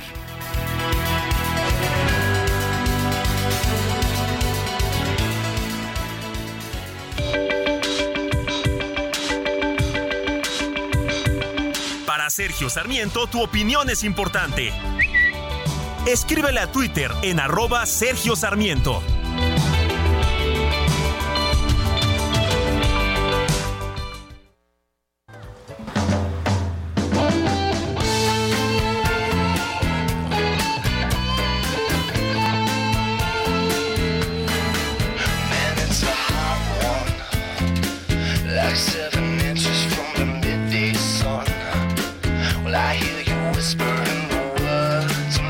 Everyone, but you stay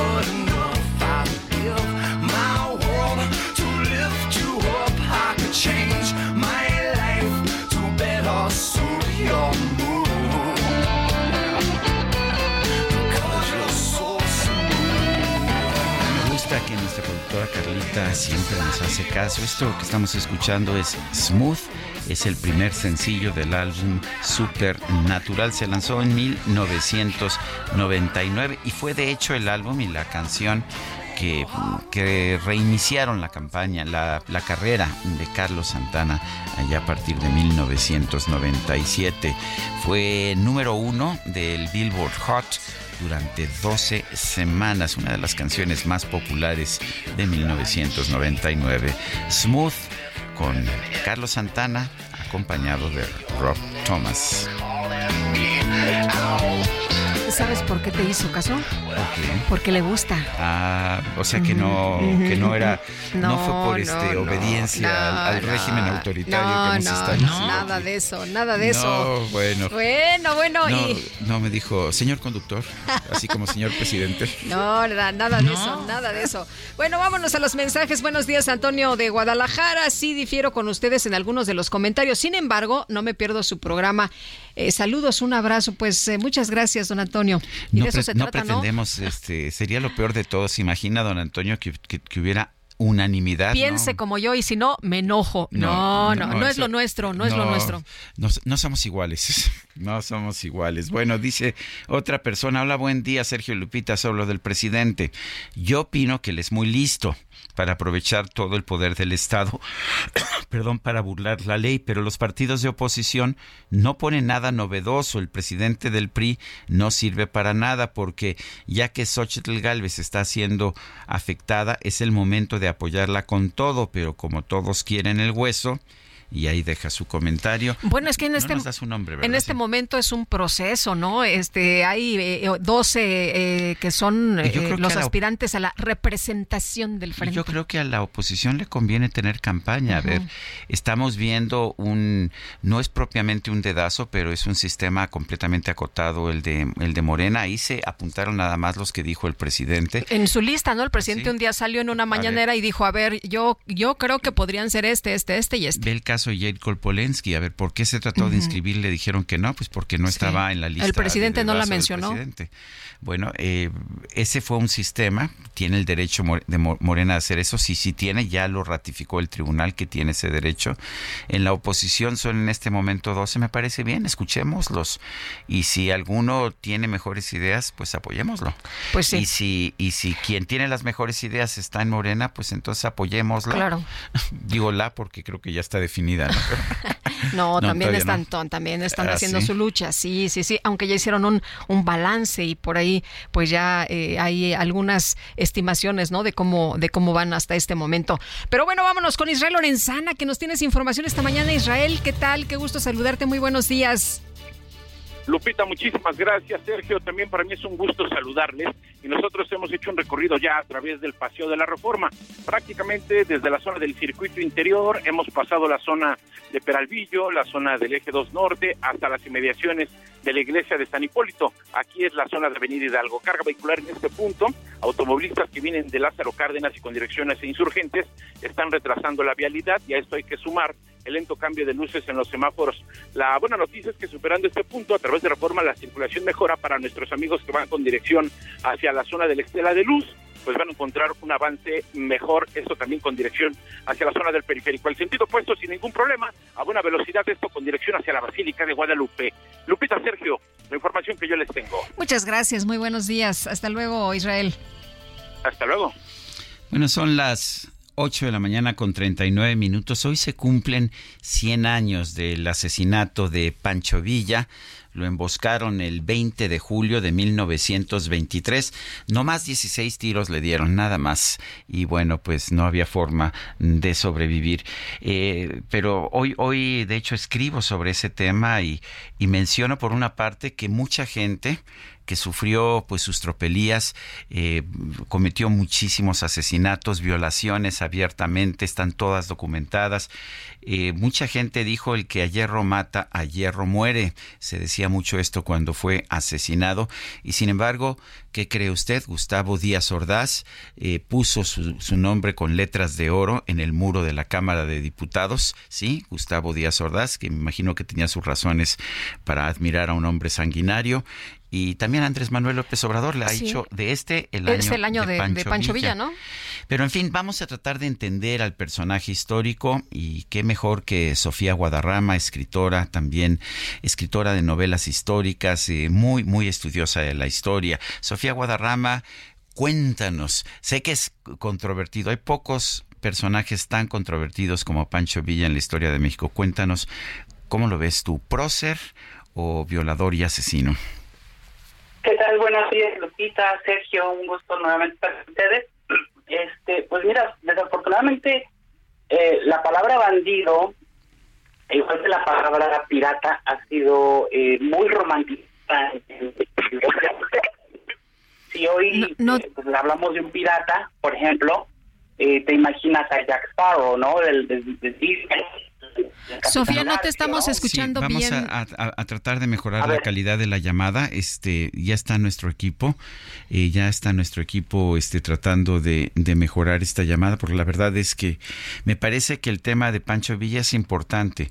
Eh, digo, como decía yo, no me sorprende que Gustavo Díaz Ordaz haya sido uno de quienes se recuperó este personaje y haya inscrito su nombre con letras de oro en la Cámara de Diputados. Sorprende que López Obrador, que dice que admira a Gandhi, a Jesús y a Nelson Mandela, pues lo haya apoyado de la misma manera, pero Sí, ya está con nosotros de nuevo Sofía, te escuchamos ahora sí y, y bueno, eh, pues hay dos visiones, ¿no? De este héroe o villano, ¿tú cómo la ves?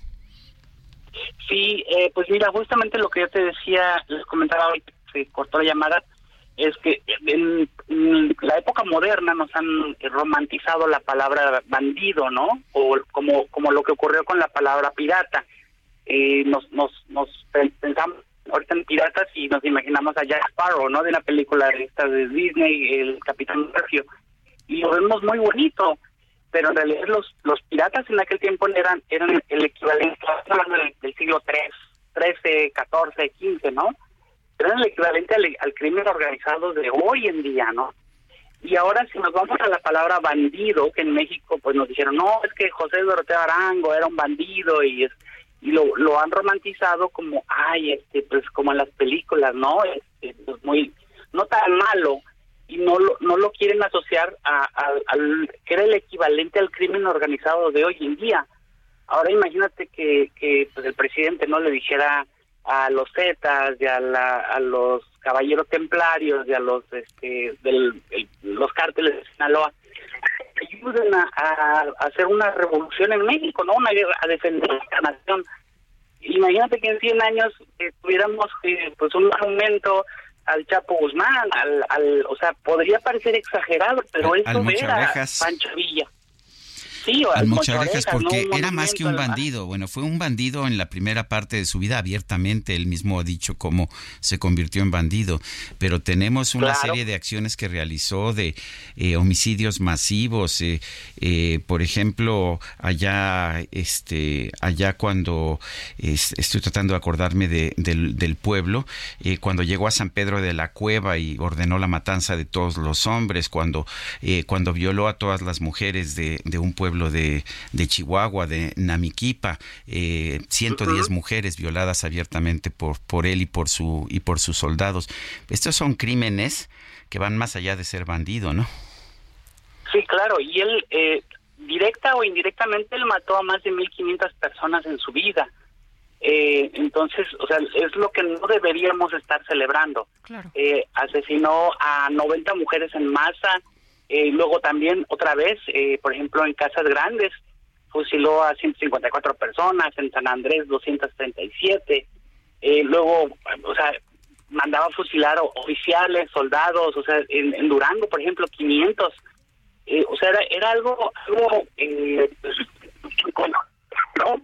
Eh, por ejemplo, a una señora, la que viva, doña Lugarda Barrio, de 86 años, le, la bañó en sangre y, y la quemó viva. Y otro caso que también, a otra mujer que quemó viva, a una de sus concubinas, porque él decía que eran sus esposas, tuvo más de 33, entre 36 y, 33 y 36 mujeres que secuestró y violó. O sea, las, las convirtió en sus, en sus concubinas. Lo, lo que sabemos es que de llegaba a ellas- los pueblos y, y que eh, si alguna mujer le gustaba, pues eh, eh, no había de otra, ¿no? Eh, él- él y sus hombres, él y sus Exactamente. hombres se las llevaban. Y el cine mexicano nos romantizó esas escenas, ¿no? O sea, eh, lamento decirlo, ¿no? Por ejemplo, en Agua, Co- en Como Agua para Chocolate, la película, pues, nos ponen una escena sumamente erótica, ¿no? De esta mujer que se está bañando, llegan los revolucionarios, la sacan desnuda y prácticamente termina, termina teniendo sexo arriba del caballo con el revolucionario. Es, es eh, eh. Imagínate que, que una mujer que, que vivió eso en la vida real haya visto esa película que habrá pensado, ¿no? Sea, o sea, fue terrible, ¿no? Eh, una de las concubinas o las mujeres que tenía Pancho Villa como esposa supuestamente, en una ocasión eh, María Arias, creo que se llamaba,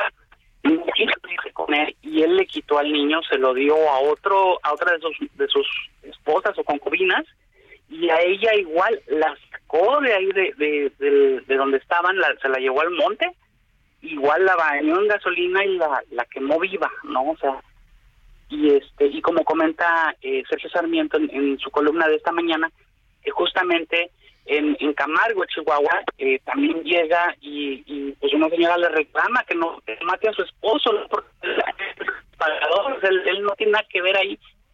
Y él le saca el- el- la, la pistola y le da un tiro en la cabeza. Y por la primera por muchas veces Bueno, este la mata, mata a la esposa, pero mata a todas las mujeres que estaban ahí, a las soldaderas. 102 mujeres, 102 mujeres y niños en un, o sea, de un jalón, ¿no? O sea, y eso eso fue el 12 de diciembre de 1916 en Camargo. Y queda quedó en el olvido, desafortunadamente hasta apenas lo estamos recuperando, pero a mí sí me parece muy mal que, que, pues les tenga, que tenga eh, pues letras de oro en el Congreso, que tenga pues un monumento, un parque que pues el parque de Bueno, los y Venados, este ¿no? año que se ha declarado, ¿no, Sofía? Como el año de, de Pancho Villa por el presidente López Obrador. Sí, o sea, imagínate que en el futuro tengamos igual así un monumento al Chapo o un monumento al, Al Mocha Orejas. ¿no? Ahora, un personaje complejo, ¿no? Eh, también, en general, fue un buen, un buen militar. Eh, nadie, nadie se esperaba, sobre todo en un principio, lo buen militar que, que iba a ser, y fue muy bueno. Pero por otra parte, en la batalla de Celaya, pues mandó a sus tropas al matadero, ¿no? Iban, los mandaba, los mandaba, y ahí nada más los iban acribillando las ah, ametralladoras de, de Álvaro Obregón. Y, y él decía que no, pues que había que ser valientes y salir corriendo ahí a campo despoblado a que los acribillaran y, y, y así perdió la batalla.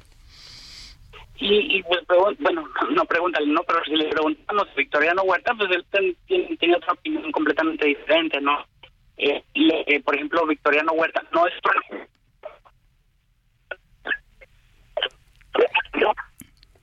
No, estamos perdiendo, no te estamos escuchando. Lástima porque me parece un personaje, un personaje realmente fascinante. Eh, sí, es, sí, te perdimos aquí en ¿Ahí este momento. Sí, ya, ya, ya te, ya te escuchamos, sí. Ah, bueno.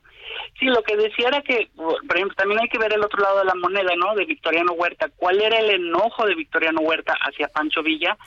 Precisamente que él era un hombre de carrera militar.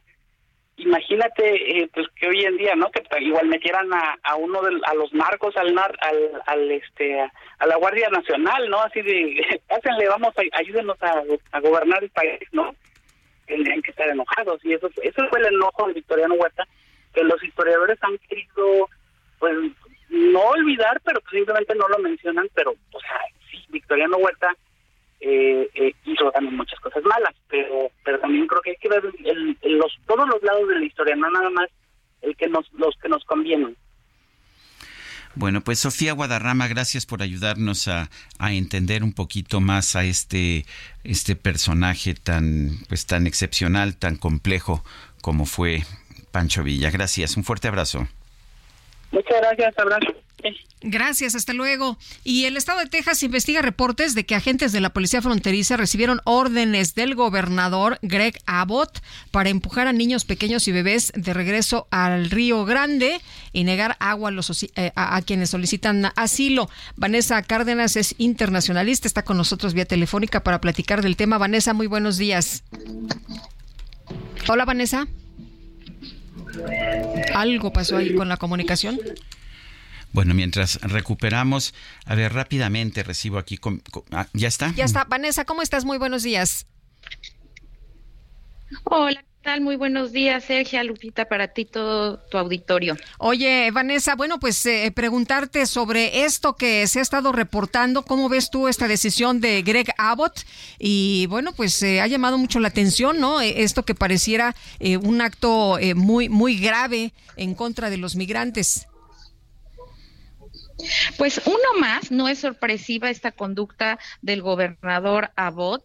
Eh, ya teníamos el antecedente desde que planteó este nuevo programa de Lone Star en coordinación con el Departamento de Seguridad Pública y con el Departamento Militar, que, que bueno, pues ha tenido una cacería de brujas contra los migrantes, incluso ha tenido enfrentamientos con el gobierno federal, con el gobierno de Joe Biden por, por este tema. Y bueno, pues a, a- a las boyas flotantes, a eh, el despliegue de violencia que ha tenido en la, en la frontera, pues se suma esta nueva medida, ¿no? Que se supo por un correo que, que envió un guardia eh, y que después publicaron diversos medios, que obligaba a la patrulla fronteriza a empujar a los migrantes hacia el río Bravo, incluso a niños y a bebés, ¿no? Entonces, en este correo que no se sabe eh, más del contenido, pues algunas de las cosas que narraba eran eh, mujeres abortando en el río, ¿no? Y, y bueno, pues también ahí están las cifras de cuatro migrantes ahogados, entre ellos un, un bebé. El, el- ¿Hay alguna cosa que pueda hacer el gobierno mexicano fuera de, eh, de presentar una queja? Las quejas que estamos viendo, ¿puede haber algún tipo de denuncia por, pues, por este tipo de acciones que llegan a ser criminales? Claro, incluso han sido catalogadas como infrahumanas, ¿no? Y, y podrían pues ir hasta algún tribunal internacional. Solo que recordemos que Estados Unidos no ha firmado ningún tratado de derechos humanos, ¿no? Y todos, bueno, todos estos acuerdos, eh, pues son voluntarios. Entonces no se sujetan a estas leyes, lo cual pues es, es complicado. Sin embargo, pues desde luego que el gobierno mexicano, más allá de lo que ya ha dicho, y en varias ocasiones el presidente López Obrador ha llamado hasta a los norteamericanos a no votar por él, bueno, una nota diplomática y desde luego pues acudir a las cortes y hacer el trabajo también de, de lobby que se debe de hacer al interior de Estados Unidos, que es lo que tiene un, mayor impacto en los políticos eh, estadounidenses, ¿no? Todo, todo aquello que repercuta de manera interna en sus votantes y eh, a través de las leyes norteamericanas. Eh, Vanessa, eh, ¿cómo ves eh, de aquí a, que se den las elecciones? Hay mucho interés eh, de muchos actores políticos en Estados Unidos de, pues, eh, tener eh, a, a, más seguidores, ¿no? ¿Cómo ves? ¿Se van a endurecer las acciones? No, desde luego vamos a ver un endurecimiento, sobre todo en el tema migratorio y en el tema con México en general. Acabamos de ver también cómo poco a poco nos han ido llevando a la esfera de lo militar, ahora con esta también eh, propuesta de sacar a México del Comando Norte y mandarlo al sur, ¿no? Y, y bueno, pues sobre todo Texas, ¿no? En este afán que tiene el gobernador de ser presidente, sabe que la bandera republicana, lo que más votantes le ha ganado e incluso al presidente Trump es esta política antiinmigrante en donde México se convierte pues la piñata, ¿no? Entonces, a mayor cercanía de las elecciones, pues vamos a ver una mayor intensificación de los gobiernos republicanos, sobre todo en Florida y en Texas, y una presión sobre el presidente Biden muy importante, que es lo que eh, ha servido para golpear a su gobierno eh, como parte de la estrategia republicana. Muy bien, pues Vanessa Cárdenas, internacionalista, muchas gracias por platicar con nosotros. Muy buen día. Como siempre, un gusto, Sergio Lupita. Buen día para todos. Gracias, son las 8.54. Vamos a una pausa y regresamos.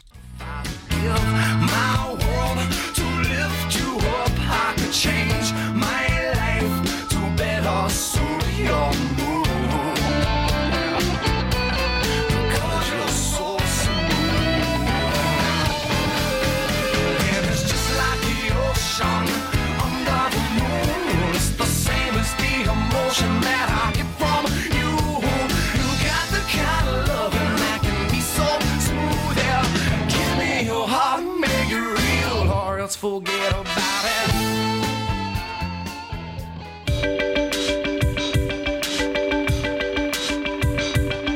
Sergio Sarmiento y Lupita Juárez quieren conocer tu opinión, tus comentarios o simplemente envía un saludo para ser más cálida esta mañana.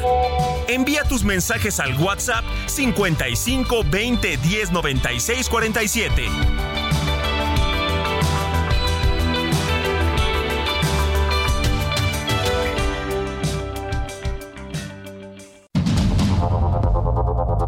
Continuamos con Sergio Sarmiento y Lupita Juárez por el Heraldo Radio.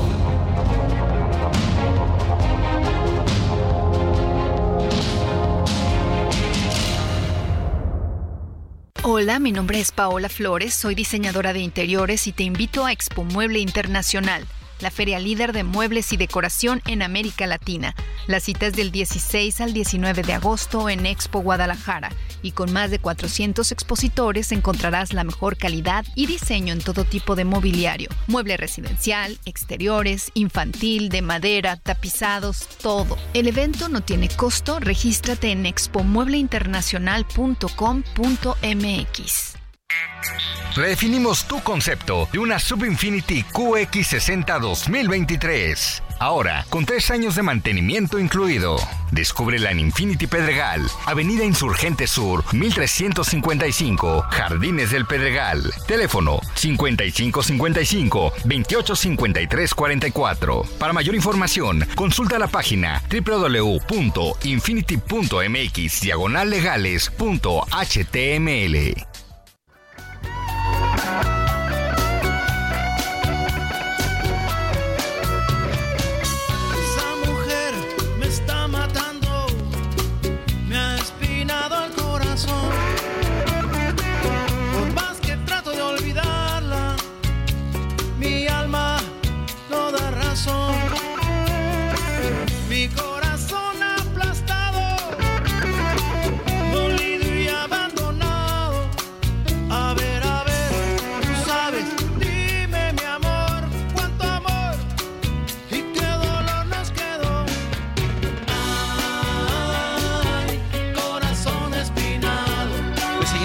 escuchando música interpretada por Carlos Santana. Si reconoce usted aquí al grupo Maná, es porque también están, están tocando aquí. Pero escuche usted la guitarra de Carlos Santana. Además, esta, empezaron a tocar juntos en esta canción, en esta interpretación, Sergio Ballín de Maná, que es buenísimo, y Carlos Santana, el maestro. Y bueno, hicieron un contrapunto que era realmente un regocijo para los amantes de la música. Corazón Espinado, estamos escuchando al maestro Carlos Santana.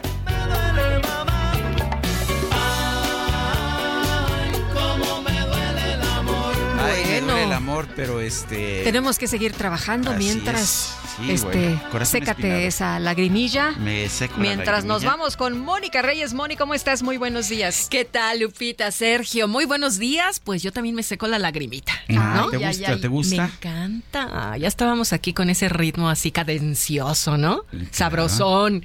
Ay, qué rico. Bueno, pues vamos a decirles a ustedes, queridos amigos del Heraldo Radio, que Broxel es la cuenta que lo tiene todo. Genera 10% de rendimiento anual y tu dinero siempre estará disponible y a la vista. También puedes tener una cuenta en pesos y una en dólares en una misma aplicación. Y por si fuera poco, una tarjeta en pesos y otra en dólares con aceptación mundial para comprar en línea y en establecimientos. Manda y recibe dinero de cualquier banco directo a tu cuenta en tu celular. Regístrate en broxel.com porque con Broxel tú cuentas, tú mandas. Gracias. Muy bien, gracias Moni, Mónica Reyes. Bueno, y son las 9 con 4 minutos. Vamos a un resumen de la información más importante. El presidente López Obrador se comprometió que al final de su gobierno habrá 3.000 kilómetros de vías férreas, entre ellos el tren Maya y el corredor interoceánico. Vamos a dejarle al país cerca de 3.000 kilómetros de vías férreas para trenes de pasajeros, algo que no se veía en décadas por la política neoliberal que se aplicó. Esto incluye trenes como el Maya, como el interoceánico, el tren que, que se lleva en el Toluca, Ciudad de México, también trenes que se terminaron en Guadalajara,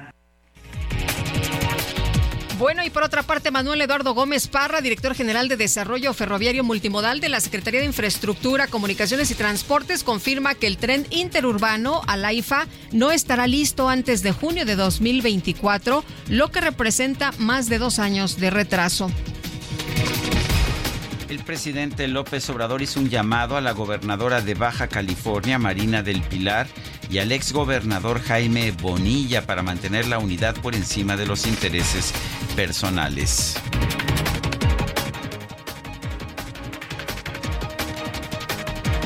Hace rato tengo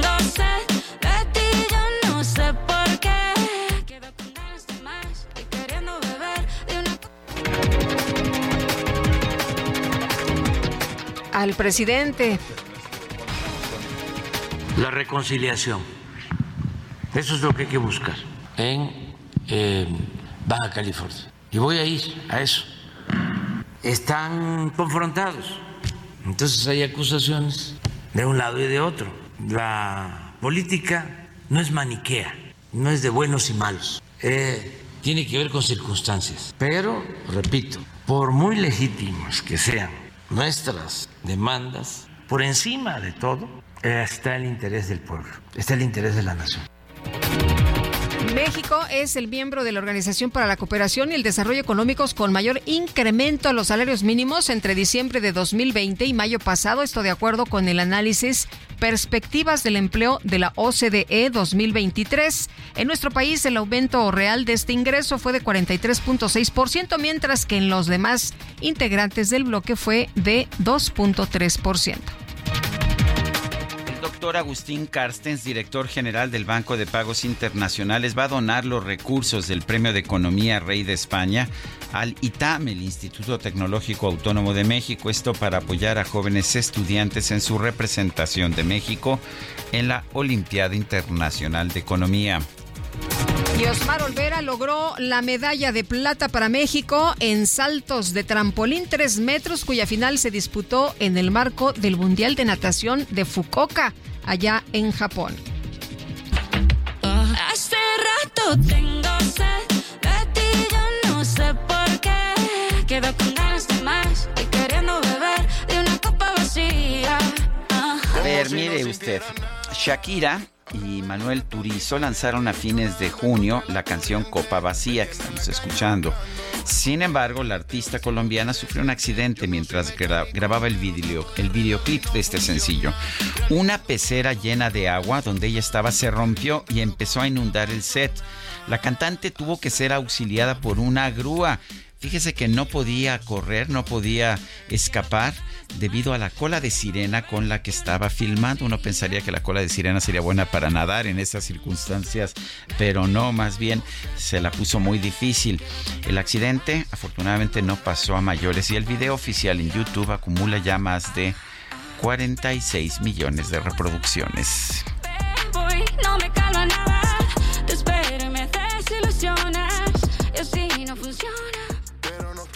Descubre nuestro sub más lujoso, Infinity QX80 2023. Experimenta una total tranquilidad al recibir la protección inigualable de Infinity Black por 5 años. Visítanos en Infinity Polanco, Calzada General Mariano Escobedo, 476, Anzures. Teléfono 5590-357748. Para mayor información, consulta la página www.infinity.mx, diagonal legales.html.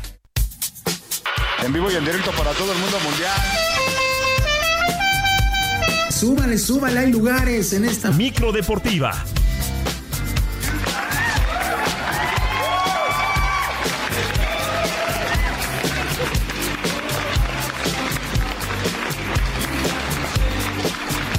Ya está con nosotros mi querido Julio Romero con la micro deportiva. ¿Cómo estás, Julio? no Muy buenos días.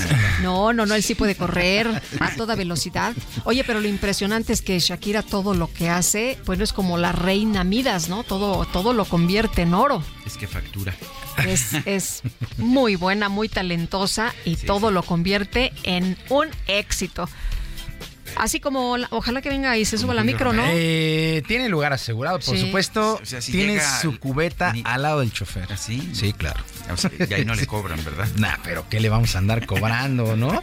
¿Cómo estás, mi querido Sergio Lupita, amigos del auditorio? Qué placer saludarles. Efectivamente, Shakira tiene un lugar bien especial en la micro, pero bien especial. Puede ir al lado o atrás del conductor, no hay ningún problema. Sí, bueno, es que de algo nos tenemos que mantener, ¿no? Dice la productora que ellos sí les cobramos, pero ¿qué tal se desquitan? Sí. ¿Qué tal se desquitan? Que le cobras doble, ¿verdad? No, no, no, sencillo, no, sencillo, no, sencillo, sencillo. Y luego bueno. la sientan ahí en el motor, imagínate nada más. es que pues, Qué barbaridad. Qué barbaridad. trasero. Hasta nos echa la mano para cobrar. Pero bueno. Qué cobrona. Claro que sí. Efectivamente. Bueno, vámonos con la información el día de hoy. Previo a la ceremonia de inauguración del Mundial del Fútbol Femenil, las autoridades de Auckland, allá en Nueva Zelanda, reportaron un tiroteo en un edificio en construcción muy cerca del hotel de concentración del representativo de Noruega. La policía informó que un hombre armado irrumpió en el inmueble contra las personas que ahí se encontraban y posteriormente terminó con su vida. El hecho no puso en riesgo el evento, aunque sí alertó de manera importante a todos los servicios de emergencia. Ya en lo deportivo arrancó este Mundial Femenil, me parece con una sorpresa. Nueva Zelanda, el equipo local, el equipo anfitrión, se impuso 1 por 0 a Noruega, una de las grandes potencias del fútbol femenil. Y Australia, el otro local, el otro equipo local, venció 1 por 0 a Irlanda. La actividad continúa el día de hoy a las 20 horas con 30 minutos. Nigeria estará enfrentando a Canadá y a las 11 de la noche Filipinas contra Suiza. Por desgracia, en este Mundial Femenil no participa la selección mexicana. Por su parte, los Pumas, los Pumas de la universidad viajaron a Montreal, donde este sábado se estarán midiendo al cuadro local en la fecha 1 de la League's Cup, que enfrenta a los equipos de la Liga MX contra los de la MLS. En el aeropuerto, los integrantes del conjunto Auriazul se dijeron motivados por entregar un buen torneo, ya que reconocen que tienen deudas pendientes con su afición. Al respecto habló el atacante Juan Ignacio Dineno. Sí, obviamente sabemos es un torneo internacional, es una linda oportunidad para, para, bueno, demostrar de, de lo que venimos haciendo tanto en la pretemporada como bueno, en estos tres partidos, más allá que el último partido no hemos dejado buenas sensaciones, eh, saber de, que- de que estamos para más y que podemos competir y, y bueno, esa es nuestra intención. Bueno, los Pumas, los Pumas de la universidad. Allá contra Montreal, por su parte, los Esmeraldas de León viajaron a Vancouver y en Cruz Azul, los argentinos Carlos Rotondi y Augusto Lotti ya hacen planes para quedarse con la playera de su compatriota Lionel Messi del Inter de Miami. Ambos equipos abren hostilidades el día de mañana y por lo pronto el propio Rotondi fue tajante al asegurar que si me quitan la playera de Messi, rompo el vestuario. Fue lo que dijo Carlos Rotondi. Cruz Azul contra el Inter de Miami el día de mañana. Todavía no se sabe si saltará como titular Lionel Messi en su debut. Y luego de esta League's Cup, el fútbol mexicano a nivel de clubes tendrá otra oportunidad a nivel internacional y lo hará regresando a la Copa Libertadores para el 2024. Y como cada jueves, vamos al dato del ángel.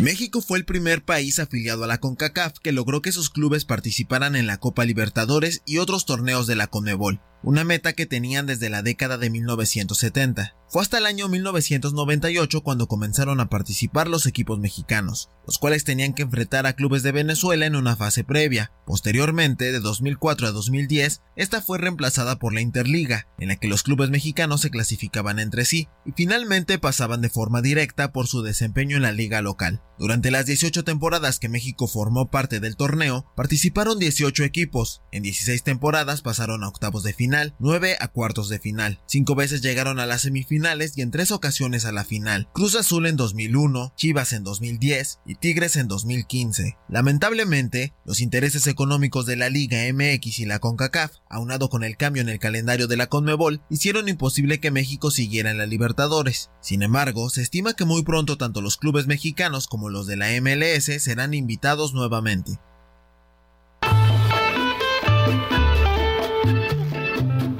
Buena oportunidad de México se creció mucho, pero mucho en esas épocas donde México participó en la Copa Libertadores a nivel de clubes y para el 2024 regresará esta actividad. Recuerde que este y otros datos los puede encontrar en 11 metros MX en todas las redes sociales, 11 metros MX, todo con letra por supuesto. Y la delegación de nuestro país o parte de la delegación de nuestro país que asistió a los Juegos Centroamericanos y del Caribe en San Salvador se dieron cita en Palacio Nacional para recibir un reconocimiento por parte del gobierno federal. El presidente López Obrador, la directora general de la CONADE, Ana Guevara, y Leticia Ramírez Amaya, secretaria de Educación, encabezaron este acto. La propia Ana Guevara destacó la entrega de todos los atletas en este certamen, donde se terminó en lo más alto del medallero general, con 145 de oro, 108 de plata y 100 de bronce, para un total de 353 preseas. Igual retomo palabras de Daniela hace un momento, el camino largo todavía en el 23. Culminaron con este gran momento, motívense de este logro de decirse campeones de los Juegos Centroamericanos, edición 2023 en El Salvador, pero sobre todo continúen con ese empeño y esa dedicación para los siguientes pasos, aquellos que tienen campeonatos del mundo y su eh, continuidad hacia los Juegos Olímpicos. Bueno, las palabras de Ana Gabriela Guevara, que hay que recordarlo, pues allá estando en San Salvador, pues no le dio tanto crédito a los centroamericanos, que no tenían tanto nivel, que eran prácticamente medallas de gratis. Bueno, tuvo que reconocer el día de ayer la labor de todos. Mientras que los deportistas agradecieron los estímulos económicos que a varios les servirá para preparar los Juegos Panamericanos, sobre todo a los jóvenes promesas, las jóvenes promesas. Por lo pronto así lo apuntó o lo señaló la arquera Alejandra Valencia. Y yo creo que también más que para nosotros que ya estamos ahí, que ya logramos el resultado, yo creo que es más que nada para los compañeros que están preparándose, que están queriendo llegar a donde estamos nosotros y que saben que lo que pueden llegar a lograr, lo que puede, lo que más allá de la medalla, el apoyo que te da el gobierno, entonces yo creo que también para ellos es mucha motivación. Pues felicidades, felicidades a todos los atletas que participaron en estos Juegos Centroamericanos. Ahí hay que ganar medallas y se acumularon un total de 300, 353 en total.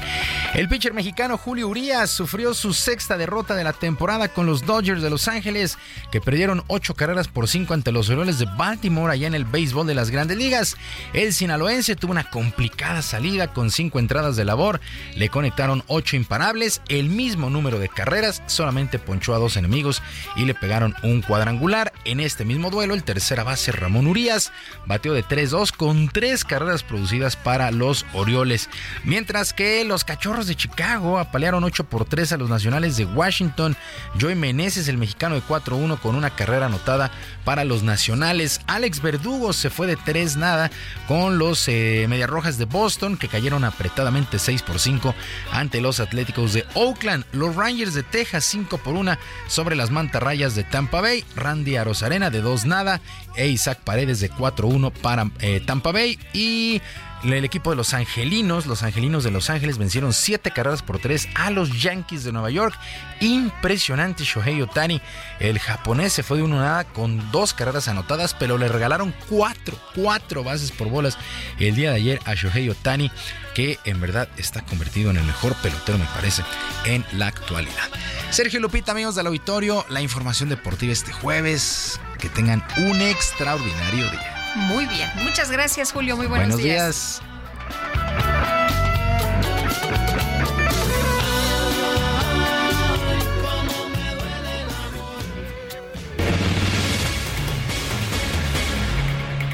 Son las 9, las 9 de la mañana con 19 minutos y vamos con información. Vamos con Mónica Reyes que nos tiene que nos tiene información. Ya está está lista, ¿verdad? Sí. Vamos con ella. Mónica Reyes, adelante. Hola, ¿qué tal? ¿Cómo están? Sergio Lupita, qué gusto saludarlos esta mañana y a ustedes amigos del Heraldo Radio, por supuesto que también. ¿Y qué creen? Yo les quiero platicar que de acuerdo a estudios científicos, está comprobado que las enfermedades surgen por falta de nutrientes, también por la pérdida y oxidación de las células de nuestro cuerpo. Así es que las células dañadas solo pueden regenerarse, ¿saben con qué? Con células madre. Y hoy, claro, pues ya les traemos aquí un tratamiento que ha tenido resultados sorprendentes. Está con nosotros, aquí conmigo, Arisbet Chávez, y nos va a platicar de esta buenísima noticia de las células madre. Aris, qué gusto saludarte esta mañana. Platícanos todo, por favor, todo. Qué gusto saludar a nuestros amigos del Heraldo, a Sergio y a Lupita.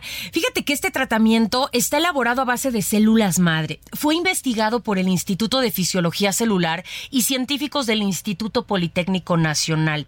Las células madre ayudan a regenerar nuestros órganos de una manera natural y sobre todo muy eficaz. Este tratamiento también te ayuda a regenerar cartílago, tejido, hueso. La piel se regenera logrando una apariencia mucho más joven. Además, cicatriza y repara la piel de todo tu cuerpo. Las células madre actualmente tratan más de 80 enfermedades, entre ellas diabetes, lupus, tumores, Parkinson, artritis reumatoide, tiroides. Va a mejorar muchísimo tu sistema circulatorio. Esto evita enfermedades del corazón, Alzheimer, en donde tenemos excelentes resultados, y frena la propagación de células cancerígenas. Esto le da a los pacientes una mejor calidad de vida. Además, cuando tú tomas este tratamiento, mejoras tu función renal, depuras y regeneras el hígado. Además, mejora tu sistema nervioso central. Esto es importantísimo porque nos ayuda a tratar migraña, depresión, ansiedad y estrés. Ay, qué maravilla. Las células Sí. madre son una maravilla en este tipo de cuestiones y además son muy buenas para fortalecer nuestro sistema inmunológico. De esta manera evitamos todo tipo de enfermedades, incluyendo las respiratorias. Cada cápsula que tú te tomes todos los días es una bomba de nutrientes y de antioxidantes deliciosa que tu cuerpo va a empezar a absorber. Solo necesitas una cápsula diaria para mejorar tu salud y sobre todo tu apariencia. Tienen que marcar en este momento porque traigo una promoción espectacular para todo el auditorio. Llamen al 55 56 49 44 44. Repito, 55 56 49 44 44 porque hoy les voy a enviar hasta la puerta de su casa 12 meses de este tratamiento de células madre a un precio súper especial. El precio está sumamente económico por un año completo de este tratamiento y además si hacen su pedido ahorita yo les voy a regalar un smartwatch. Este reloj inteligente todo mundo lo quiere, es pantalla touch, lo enlazas con tu celular, puedes contestar mensajes, llamadas, redes sociales te mide la presión arterial, el ritmo cardíaco. Sí, si claro. empiezas a hacer ejercicio, tiene planes de ejercicio. Es una cosa espectacular y hoy va gratis. Además, se los voy a regalar con unos audífonos AirPods que son Bluetooth. Estos audífonos están increíbles, tienen un costo de más de 3 mil pesos y hoy se los voy a enviar completamente gratis. Pero eso no es todo. Amigos, apúrense a marcar porque hoy tengo uno de los aparatos que está agotado en todas las tiendas. El calor. Es el calor el que nos está molestando, así que hoy les voy a regalar un aire acondicionado. Este sistema de enfriamiento te ayuda a purificar y a enfriar el aire de una habitación en cuestión de minutos. Tiene tres velocidades. Si tú le agregas agua, se convierte en humidificador y te suelta una brisa deliciosa. Es portátil y lo mejor es que va gratis en tu paquete. Y eso no es todo, mi querida Moni, porque ¿Qué tengo muchas sorpresas. Si se comunican en este momento, porque estos paquetes sí son contados, Sí. les voy a enviar un paquete igual completamente gratis. Escucharon bien, un paquete gratis, otro año de células y doble de todos los regalos, pero tienen que apurarse a marcar. No, hombre, a ver. 55 56 49 44 44. Repito, 55 56 49 44 44. Por eso vale mucho la pena marcar el día de hoy porque todo está al doble.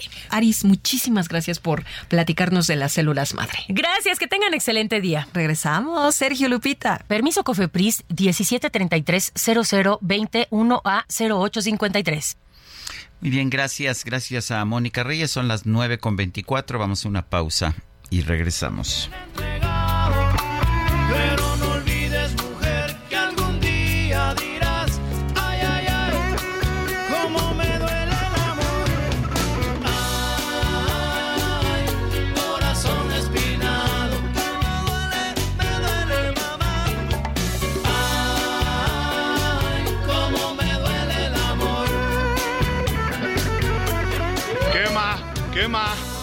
¡Qué maravilla era!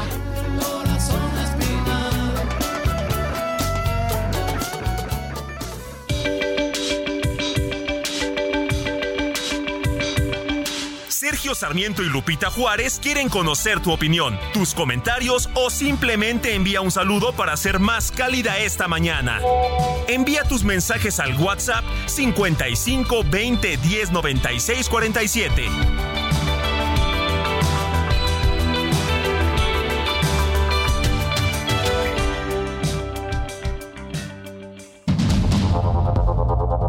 Continuamos con Sergio Sarmiento y Lupita Juárez por el Heraldo Radio.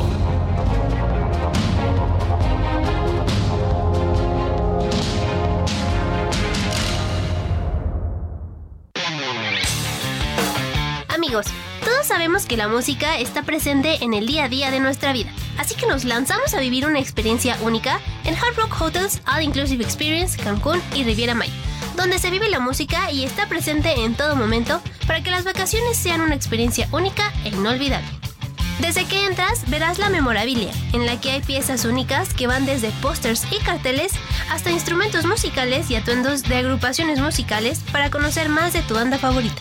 Además, tienen diferentes programas que te harán sentir todo un rockstar. Por ejemplo, puedes pedir una guitarra o bajo de la marca Fender y en tu habitación podrás pulir tus habilidades musicales.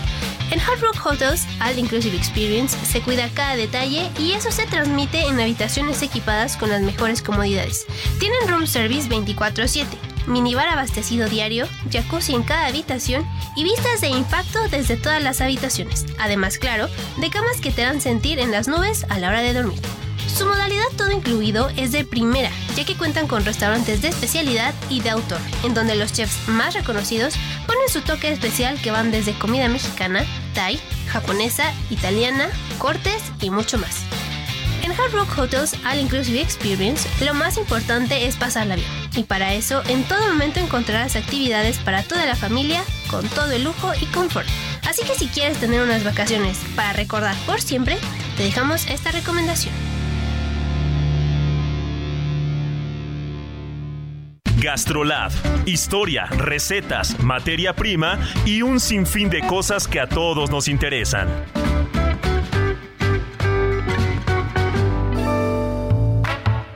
Amigos del Heraldo Radio, soy el chef Israel Arechiga de Gastrolab y hoy traigo una receta que no de más, sino es en gastrolabweb.com donde la encontré y son unos taquitos de pescado con salsa de mango. Para empezar, cuando hablamos de pescado fresco, es fundamental siempre saber elegir el correcto. Ya saben, la carne tiene que estar firme, los ojos tienen que estar brillantes, la galla tiene que estar muy roja y el olor tiene que ser a mar, fresco, evidentemente va a oler a pescado, pero no tiene que ser desagradable ni tampoco oler a. Ahora sí que elegimos entre nuestras pescas, que puede ser robalito, guachinango, pargo, algún besugo o un mero, vamos a necesitar únicamente aceite de oliva, sal y pimienta. Pero para la salsa de mango vamos a requerir un cuarto de cebolla blanca picada finamente, un diente de ajo picado, una pieza de chile chipotle, si es que queremos que pique y si no con un poquito menos o incluso un chile ancho puede ser suficiente, pulpa de un par de piezas de mango que puede ser ataulfo, puede ser petacón incluso y un poquito de aceite de oliva. Para rematar, tortillitas, cebolla y cilantro y en gastrolabweb.com vamos a encontrar el resto del procedimiento.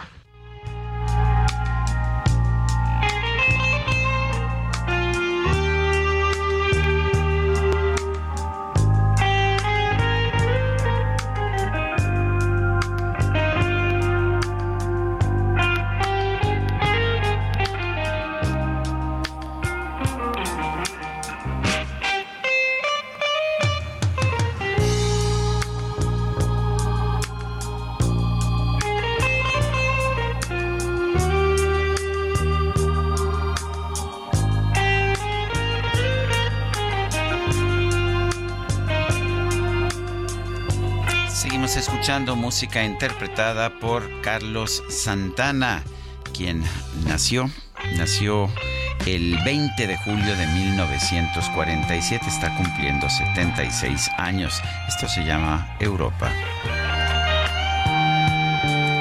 Y se oye muy bien Canta para esa- esta esa mañana. guitarra canta, Ay, ¿eh? Qué Canta. bonito, qué bonito. Tenemos mensajes de nuestro Oye, público. como dicen que, que llegó a su pueblo este Santana y que se encontró a la gente ahí de su pueblo. y, Mijito, Autlán, sí. en Autlán. Mijito, ¿sigues tocando la guitarra? Sí, ¿Te acuerdas? Sí, sí, sí. Sí, sí. Eso nos lo contó, ¿verdad? En Adrianita, entrevista. Adriana, no, nos lo contó Adriana. mm, ¿Te acuerdas que era nuestra corresponsal? Eh, Este. eh, Yo algún día lo entrevisté en televisión a Carlos. Santana, estaba muy pasado, yo creo. Me dijo, es que yo veo a la Virgen de Guadalupe cuando Sí. yo toco. Oye, pero fíjate que la verdad, a mí, yo cuando lo hemos entrevistado, me parece una persona súper serena, sí, siempre sí, está, la verdad, muy, muy, muy agradable estar con él. Es una persona muy tranquila. Pero bueno, Pero sí pues. me acuerdo de esa anécdota Sí. que le preguntan, oye, oye, chamaco, ¿y sigues tocando Oh, la guitarra? Mijito, sigues tocando la guitarra cuando es, eh, ya sabes, esta imagen tan célebre en el mundo entero. Pero bueno, este, mm, buenos días, nos dice eh, una persona de nuestro auditorio. Soy Jorge Benassini. No coincido con el comentario de Sergio. ¿Con cuál de todos? Oiga, porque nos le hemos pasado diciendo cosas toda la mañana. A ver, dice, lo que proponen los candidatos de Morena no es importante porque no lo van a cumplir. Lo importante es el proyecto que representan. Su proyecto es lo que está haciendo López Obrador. No sé si te referiste a eso. No, no, pero yo creo que se refiere a que yo, yo creo que es bueno que se debata, que se presenten posiciones, que conozcamos las posiciones de la política. A mí no me gusta esta mordaza que estamos viendo, esta ley mordaza. Dice otra persona, el presidente López tomó protesta como presidente de los Estados Unidos mexicanos. Hizo juramento de cumplir y hacer cumplir las leyes. Juramento que ha pasado por alto. Lo firma Mari. Sí, nos dijo muy claramente, no me vengan con el cuento de que la ley es la ley. Eh, nos dice otra persona, buenos días, Sergio Lupita, ¿ustedes qué opinan de Gilberto Lozano, de Eduardo Verástegui como candidato? Su amiga y servidora Fabiola Navarés, este, no coincido con sus puntos de, de vista, son distintos a los que yo tengo, pero pues si ellos quieren lanzarse y alguien los apoya. Que se lancen. Son las 9 con 37 minutos. Alberto García, Buenos días, ¿qué nos tienes? Muy buenos días, Sergio. Muy buenos días, Lupita. Hola, ¿qué tal? Les tenemos buenas noticias, sobre todo a nuestros amigos que están buscando crecer en su carrera profesional y no saben cómo empezar. Con los certificados de carrera de Google que pueden obtener los conocimientos necesarios para perseguir una carrera en áreas de alta demanda laboral y con grandes posibilidades de crecimiento. No necesitan experiencia previa y son flexibles con los horarios. Van a poder aprender sobre marketing digital y comercio electrónico, análisis de datos, gestión de proyectos, diseño de experiencia de usuario y soporte en tecnologías de la información. Conozcan los certificados de carrera de Google y empiecen hoy mismo en google.com diagonal certificados. Google, Google es google.gle diagonal certificados, google.gle diagonal certificados. Ahí conocen todos los detalles. Muy bien, pues Alberto, Alberto García, gracias por esta información. Muy buenos días. Buenos días. Son las nueve 9 de la mañana con 37 minutos. Bueno, pues ya le adelantábamos tempranito que Laida Sansores cometió violencia política en razón de género y bueno, la Sala Superior del Tribunal Electoral del Poder Judicial de la Federación confirmó que la gobernadora de Campeche cometió eh, violencia en contra de diputadas federales del PRI, por lo que debe ser inscrita en el registro de personas sancionadas por violencia política de género.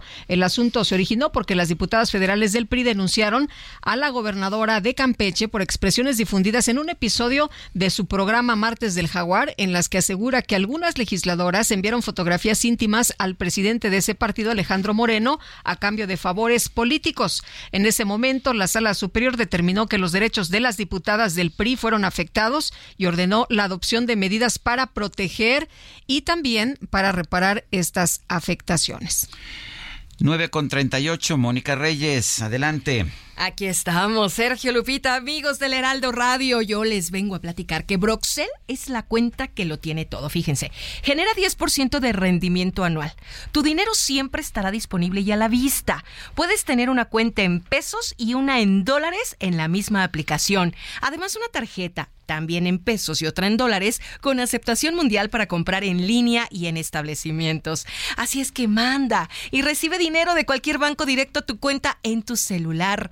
Regístrate, claro que sí, en broxel.com, porque con Broxel tú cuentas, tú mandas. Gracias. Bueno, pues gracias. Gracias a Mónica Reyes. Y tenemos más información. Eh, vamos a, a platicar con Guillermo Torres Quirós, director de la plataforma Saber Votar. Eh, Guillermo, ¿cómo estás? ¿Qué tal? Muy buenos días. Muy buenos días, saludos Sergio Lupita. Oye, cuéntanos de esta plataforma, de qué se trata, qué es lo que plantea.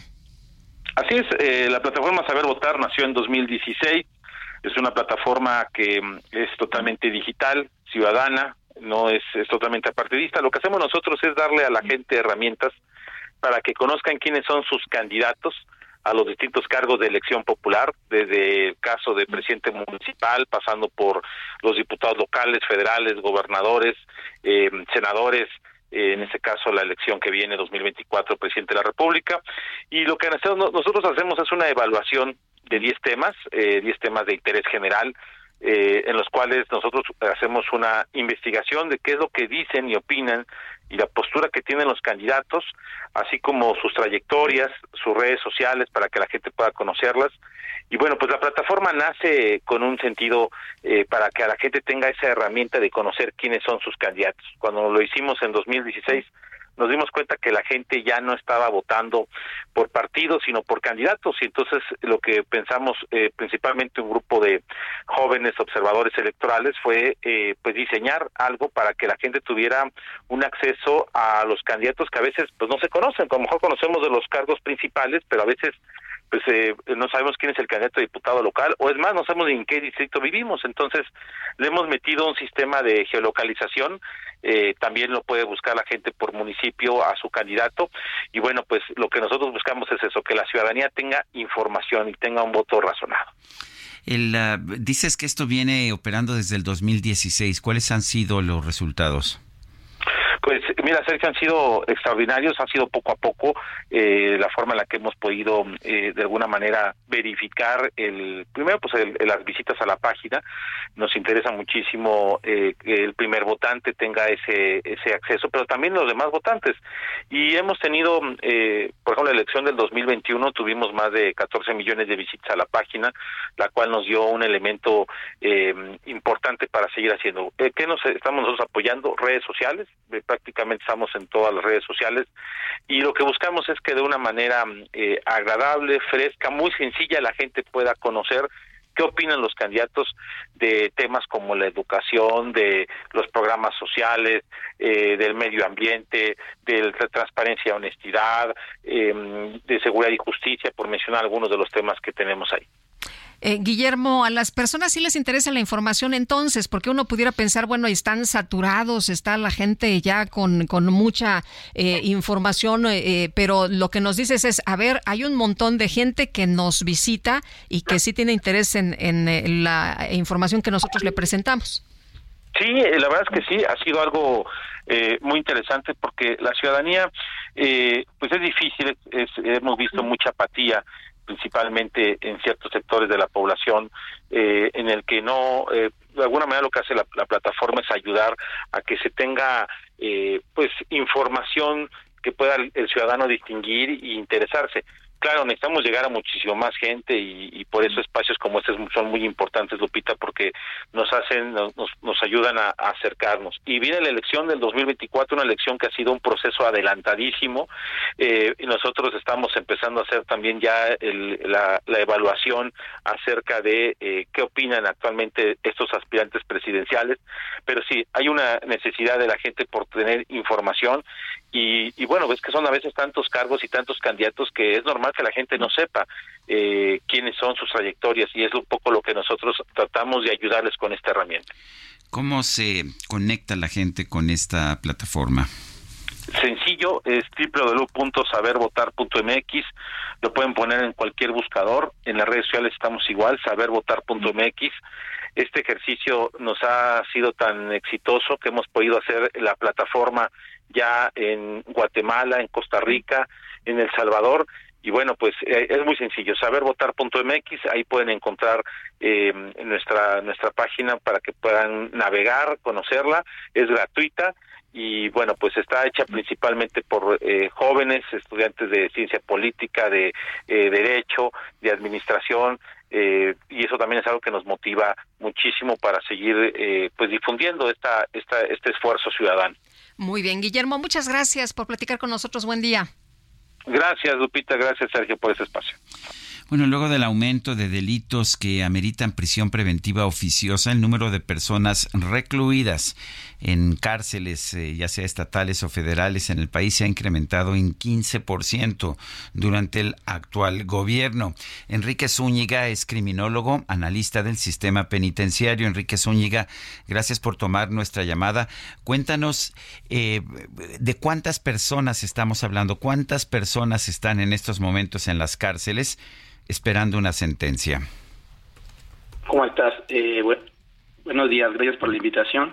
Eh, mira, eh, revisando un poco las estadísticas de lo que eh, implica o lo que eh, tiene que ver con las personas que se encuentran privadas de la, de la libertad, eh, nosotros podemos ver que hasta el día de, ayer el, el Observatorio de Prisiones de, Documenta hablaba de que existen eh, 231.900 personas privadas de la libertad y eh, hay datos que hablan que aproximadamente un 40% de estas personas son las que se encuentran sin, sin ser sentenciadas todavía. Enrique, ha llamado mucho la atención esta información que se dio a conocer hace apenas unos días de que se elimina la prisión preventiva oficiosa en 18 estados. Em, los presos, se dice, van a poder pedir otras medidas cautelares. Dinos, ¿cuál es el- la importancia de esto? ¿Cuál es el impacto que va a tener esto? Eh, la importancia eh, radica en que México, eh, bajo este parámetro, que por lo que yo entiendo, este, eh, viene esta esta información ya que eh, se procede en una en, una sala, más bien en un lugar regional, un órgano, órgano regional del Poder Judicial, que aprueba precisamente que de ahora en adelante eh, pues es una jurisprudencia obligatoria para 18 estados, la mayoría de ellos en el norte, que tienen que aplicar la prisión preventiva bajo la lógica cuando haya eh, algún algún amparo, ¿no? Para resarcir pues evidentemente esta esta cuestión que tiene que ver con o se manifiesta como una inconvencionalidad, es decir, que México no, no está cumpliendo con sus con sus deberes que ha, ha adquirido por medio eh, de los tratados internacionales. Entonces, pues bueno, lo que lo que se pretende o lo que genera esta esta esta dinámica de, de que ya la prisión preventiva pues eh, deje de ser oficiosa, pues cambia muchas de las reglas del juego, ¿no? Porque ahora se podrá determinar bajo otros parámetros por qué una persona tiene que permanecer en prisión y no que tenga que hacerlo de facto, ¿no? No por el simple en que- automático, ¿no?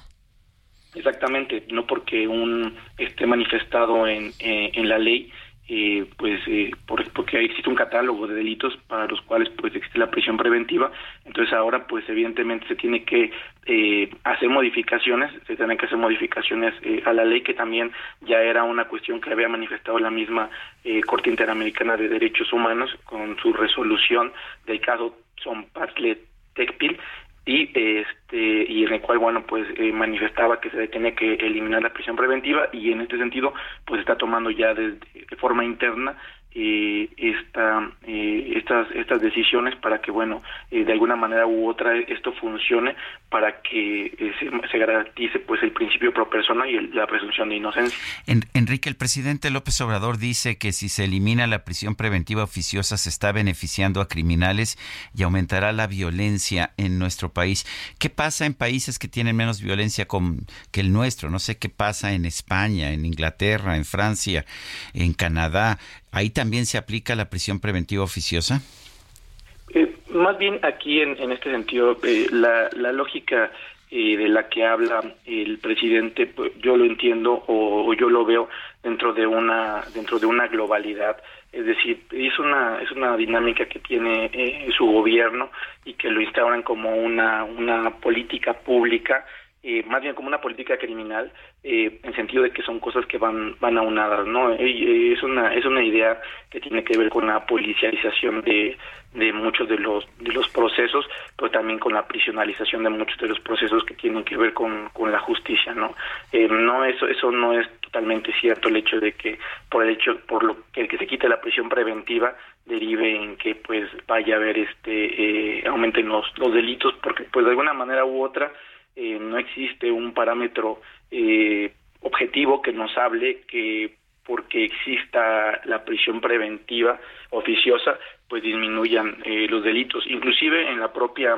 eh, Constitución, cuando se hacen las modificaciones respecto al catálogo de delitos en el año 2019, hay una parte este, que habla de eh, evidente que habla de la posibilidad de que cinco años después de que sean este aplicada estos eh, o que sea publicado este eh, ese nuevo catálogo de los delitos pues se debe llevar a cabo un análisis de de, de la prisión preventiva oficiosa. Es un decreto que habla sobre bueno eh, del artículo reformado que es el artículo 19 y que habla pues, y que dice precisamente eso de que se tiene que el decreto se tendrá que eh, se tendrá que analizar posteriormente eh, cinco años después de que se ha publicado pues para ver la continuidad de, de su aplicación no y cómo y cómo ha funcionado. Entonces pues eh, no no es de no es de esa forma no, no no funciona de esa forma que por el hecho de que no exista la prisión preventiva oficiosa pues va a haber eh, impunidad. Eso más bien o- o- obedece dentro de lo que la criminología pues eh, entiende como el populismo penal o muchas veces se le ha entendido como la demagogia eh, los, los españoles le dicen la demagogia punitiva que tiene que ver pues con una construcción muchas veces ideológica de todos estos aparatos de justicia no Enrique Zúñiga, criminólogo, gracias por conversar con nosotros. muchísimas gracias por la invitación hasta luego Hasta luego, muy buenos días. 9 con 51. Y vamos a un resumen de la información. El presidente López Obrador reveló que está haciendo una carta que enviará al abogado de Genaro García Luna y la hará y la dará a conocer la próxima semana. Resulta que hice una consulta con abogados y está eh, muy protegido el abogado de García Luna por las leyes goza de impunidad y no se puede, no procede una denuncia en contra de él. No se les puede acusar por difamación y daño moral. Entonces, sí le estoy mandando una carta, que la voy a hacer pública, para explicar eso, que también es al mismo tiempo una protesta, porque no es posible que eh, se calumnie y no se pueda acusar al calumniador. Bueno, se acusó al presidente de haber recibido dinero para su campaña en el 2006 por parte de eh, uno de los narcotraficantes, pues eh, más señalados, ¿no? El rey Zambada. Bueno, por otra parte, el presidente anunció que la nueva sección en su mañanera llamada No lo dije yo será todos los días. Este jueves, por cierto, presentó el segundo video para desmentir declaraciones de Santiago Krill, quien acusó al mandatario de discriminación inversa. Esto fue lo que le respondió el presidente López Obrador. Bueno, nada más aclarar que no sabía yo que había discriminación inversa. Es nuevo para mí eso. Y lo más importante es que yo nunca he atacado a su familia, ni he hablado del color de su piel ni de sus ojos. Es mentira, completamente mentira. Aclararlo nada más. Yo sí siempre he estado a favor de los pobres, por el bien de todos, primero los pobres. Siempre he estado en contra del clasismo, del racismo, de la discriminación y siempre he estado en contra de la corrupción. Siempre. Eso sí. En el Heraldo Radio, Arturo Sánchez Gutiérrez, integrante del Comité del Frente Amplio por México, dijo que ante la falta de normas en favor de la competencia y la democracia, es necesario establecer reglas parejas rumbo a las próximas elecciones. Entonces, sí, me parece que es peligroso porque pone otra vez a la realidad por encima de las leyes y, eh, bueno, la autoridad electoral tiene que tener una agarradera jurídica sólida para poder eh, gobernar el proceso electoral. Es un fenómeno nuevo, hay que asumirlo como tal, pero en este sentido, pues sí, eh, no es la mejor forma de llegar a una elección. Ya vendrán las reflexiones posteriores, incluso incluyendo esta experiencia como parte de lo que tendrá que modificarse en una en un ambiente más liberal, y yo diría, este tanto de comunicación como de participación política de los actores.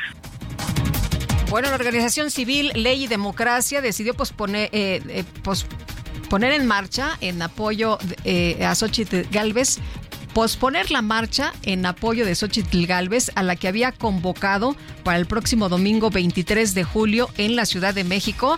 Dicen que para evitar cualquier posible sanción.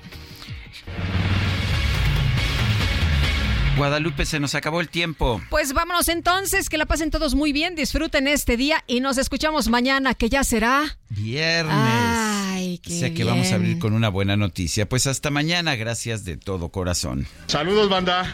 Ayer estuvimos.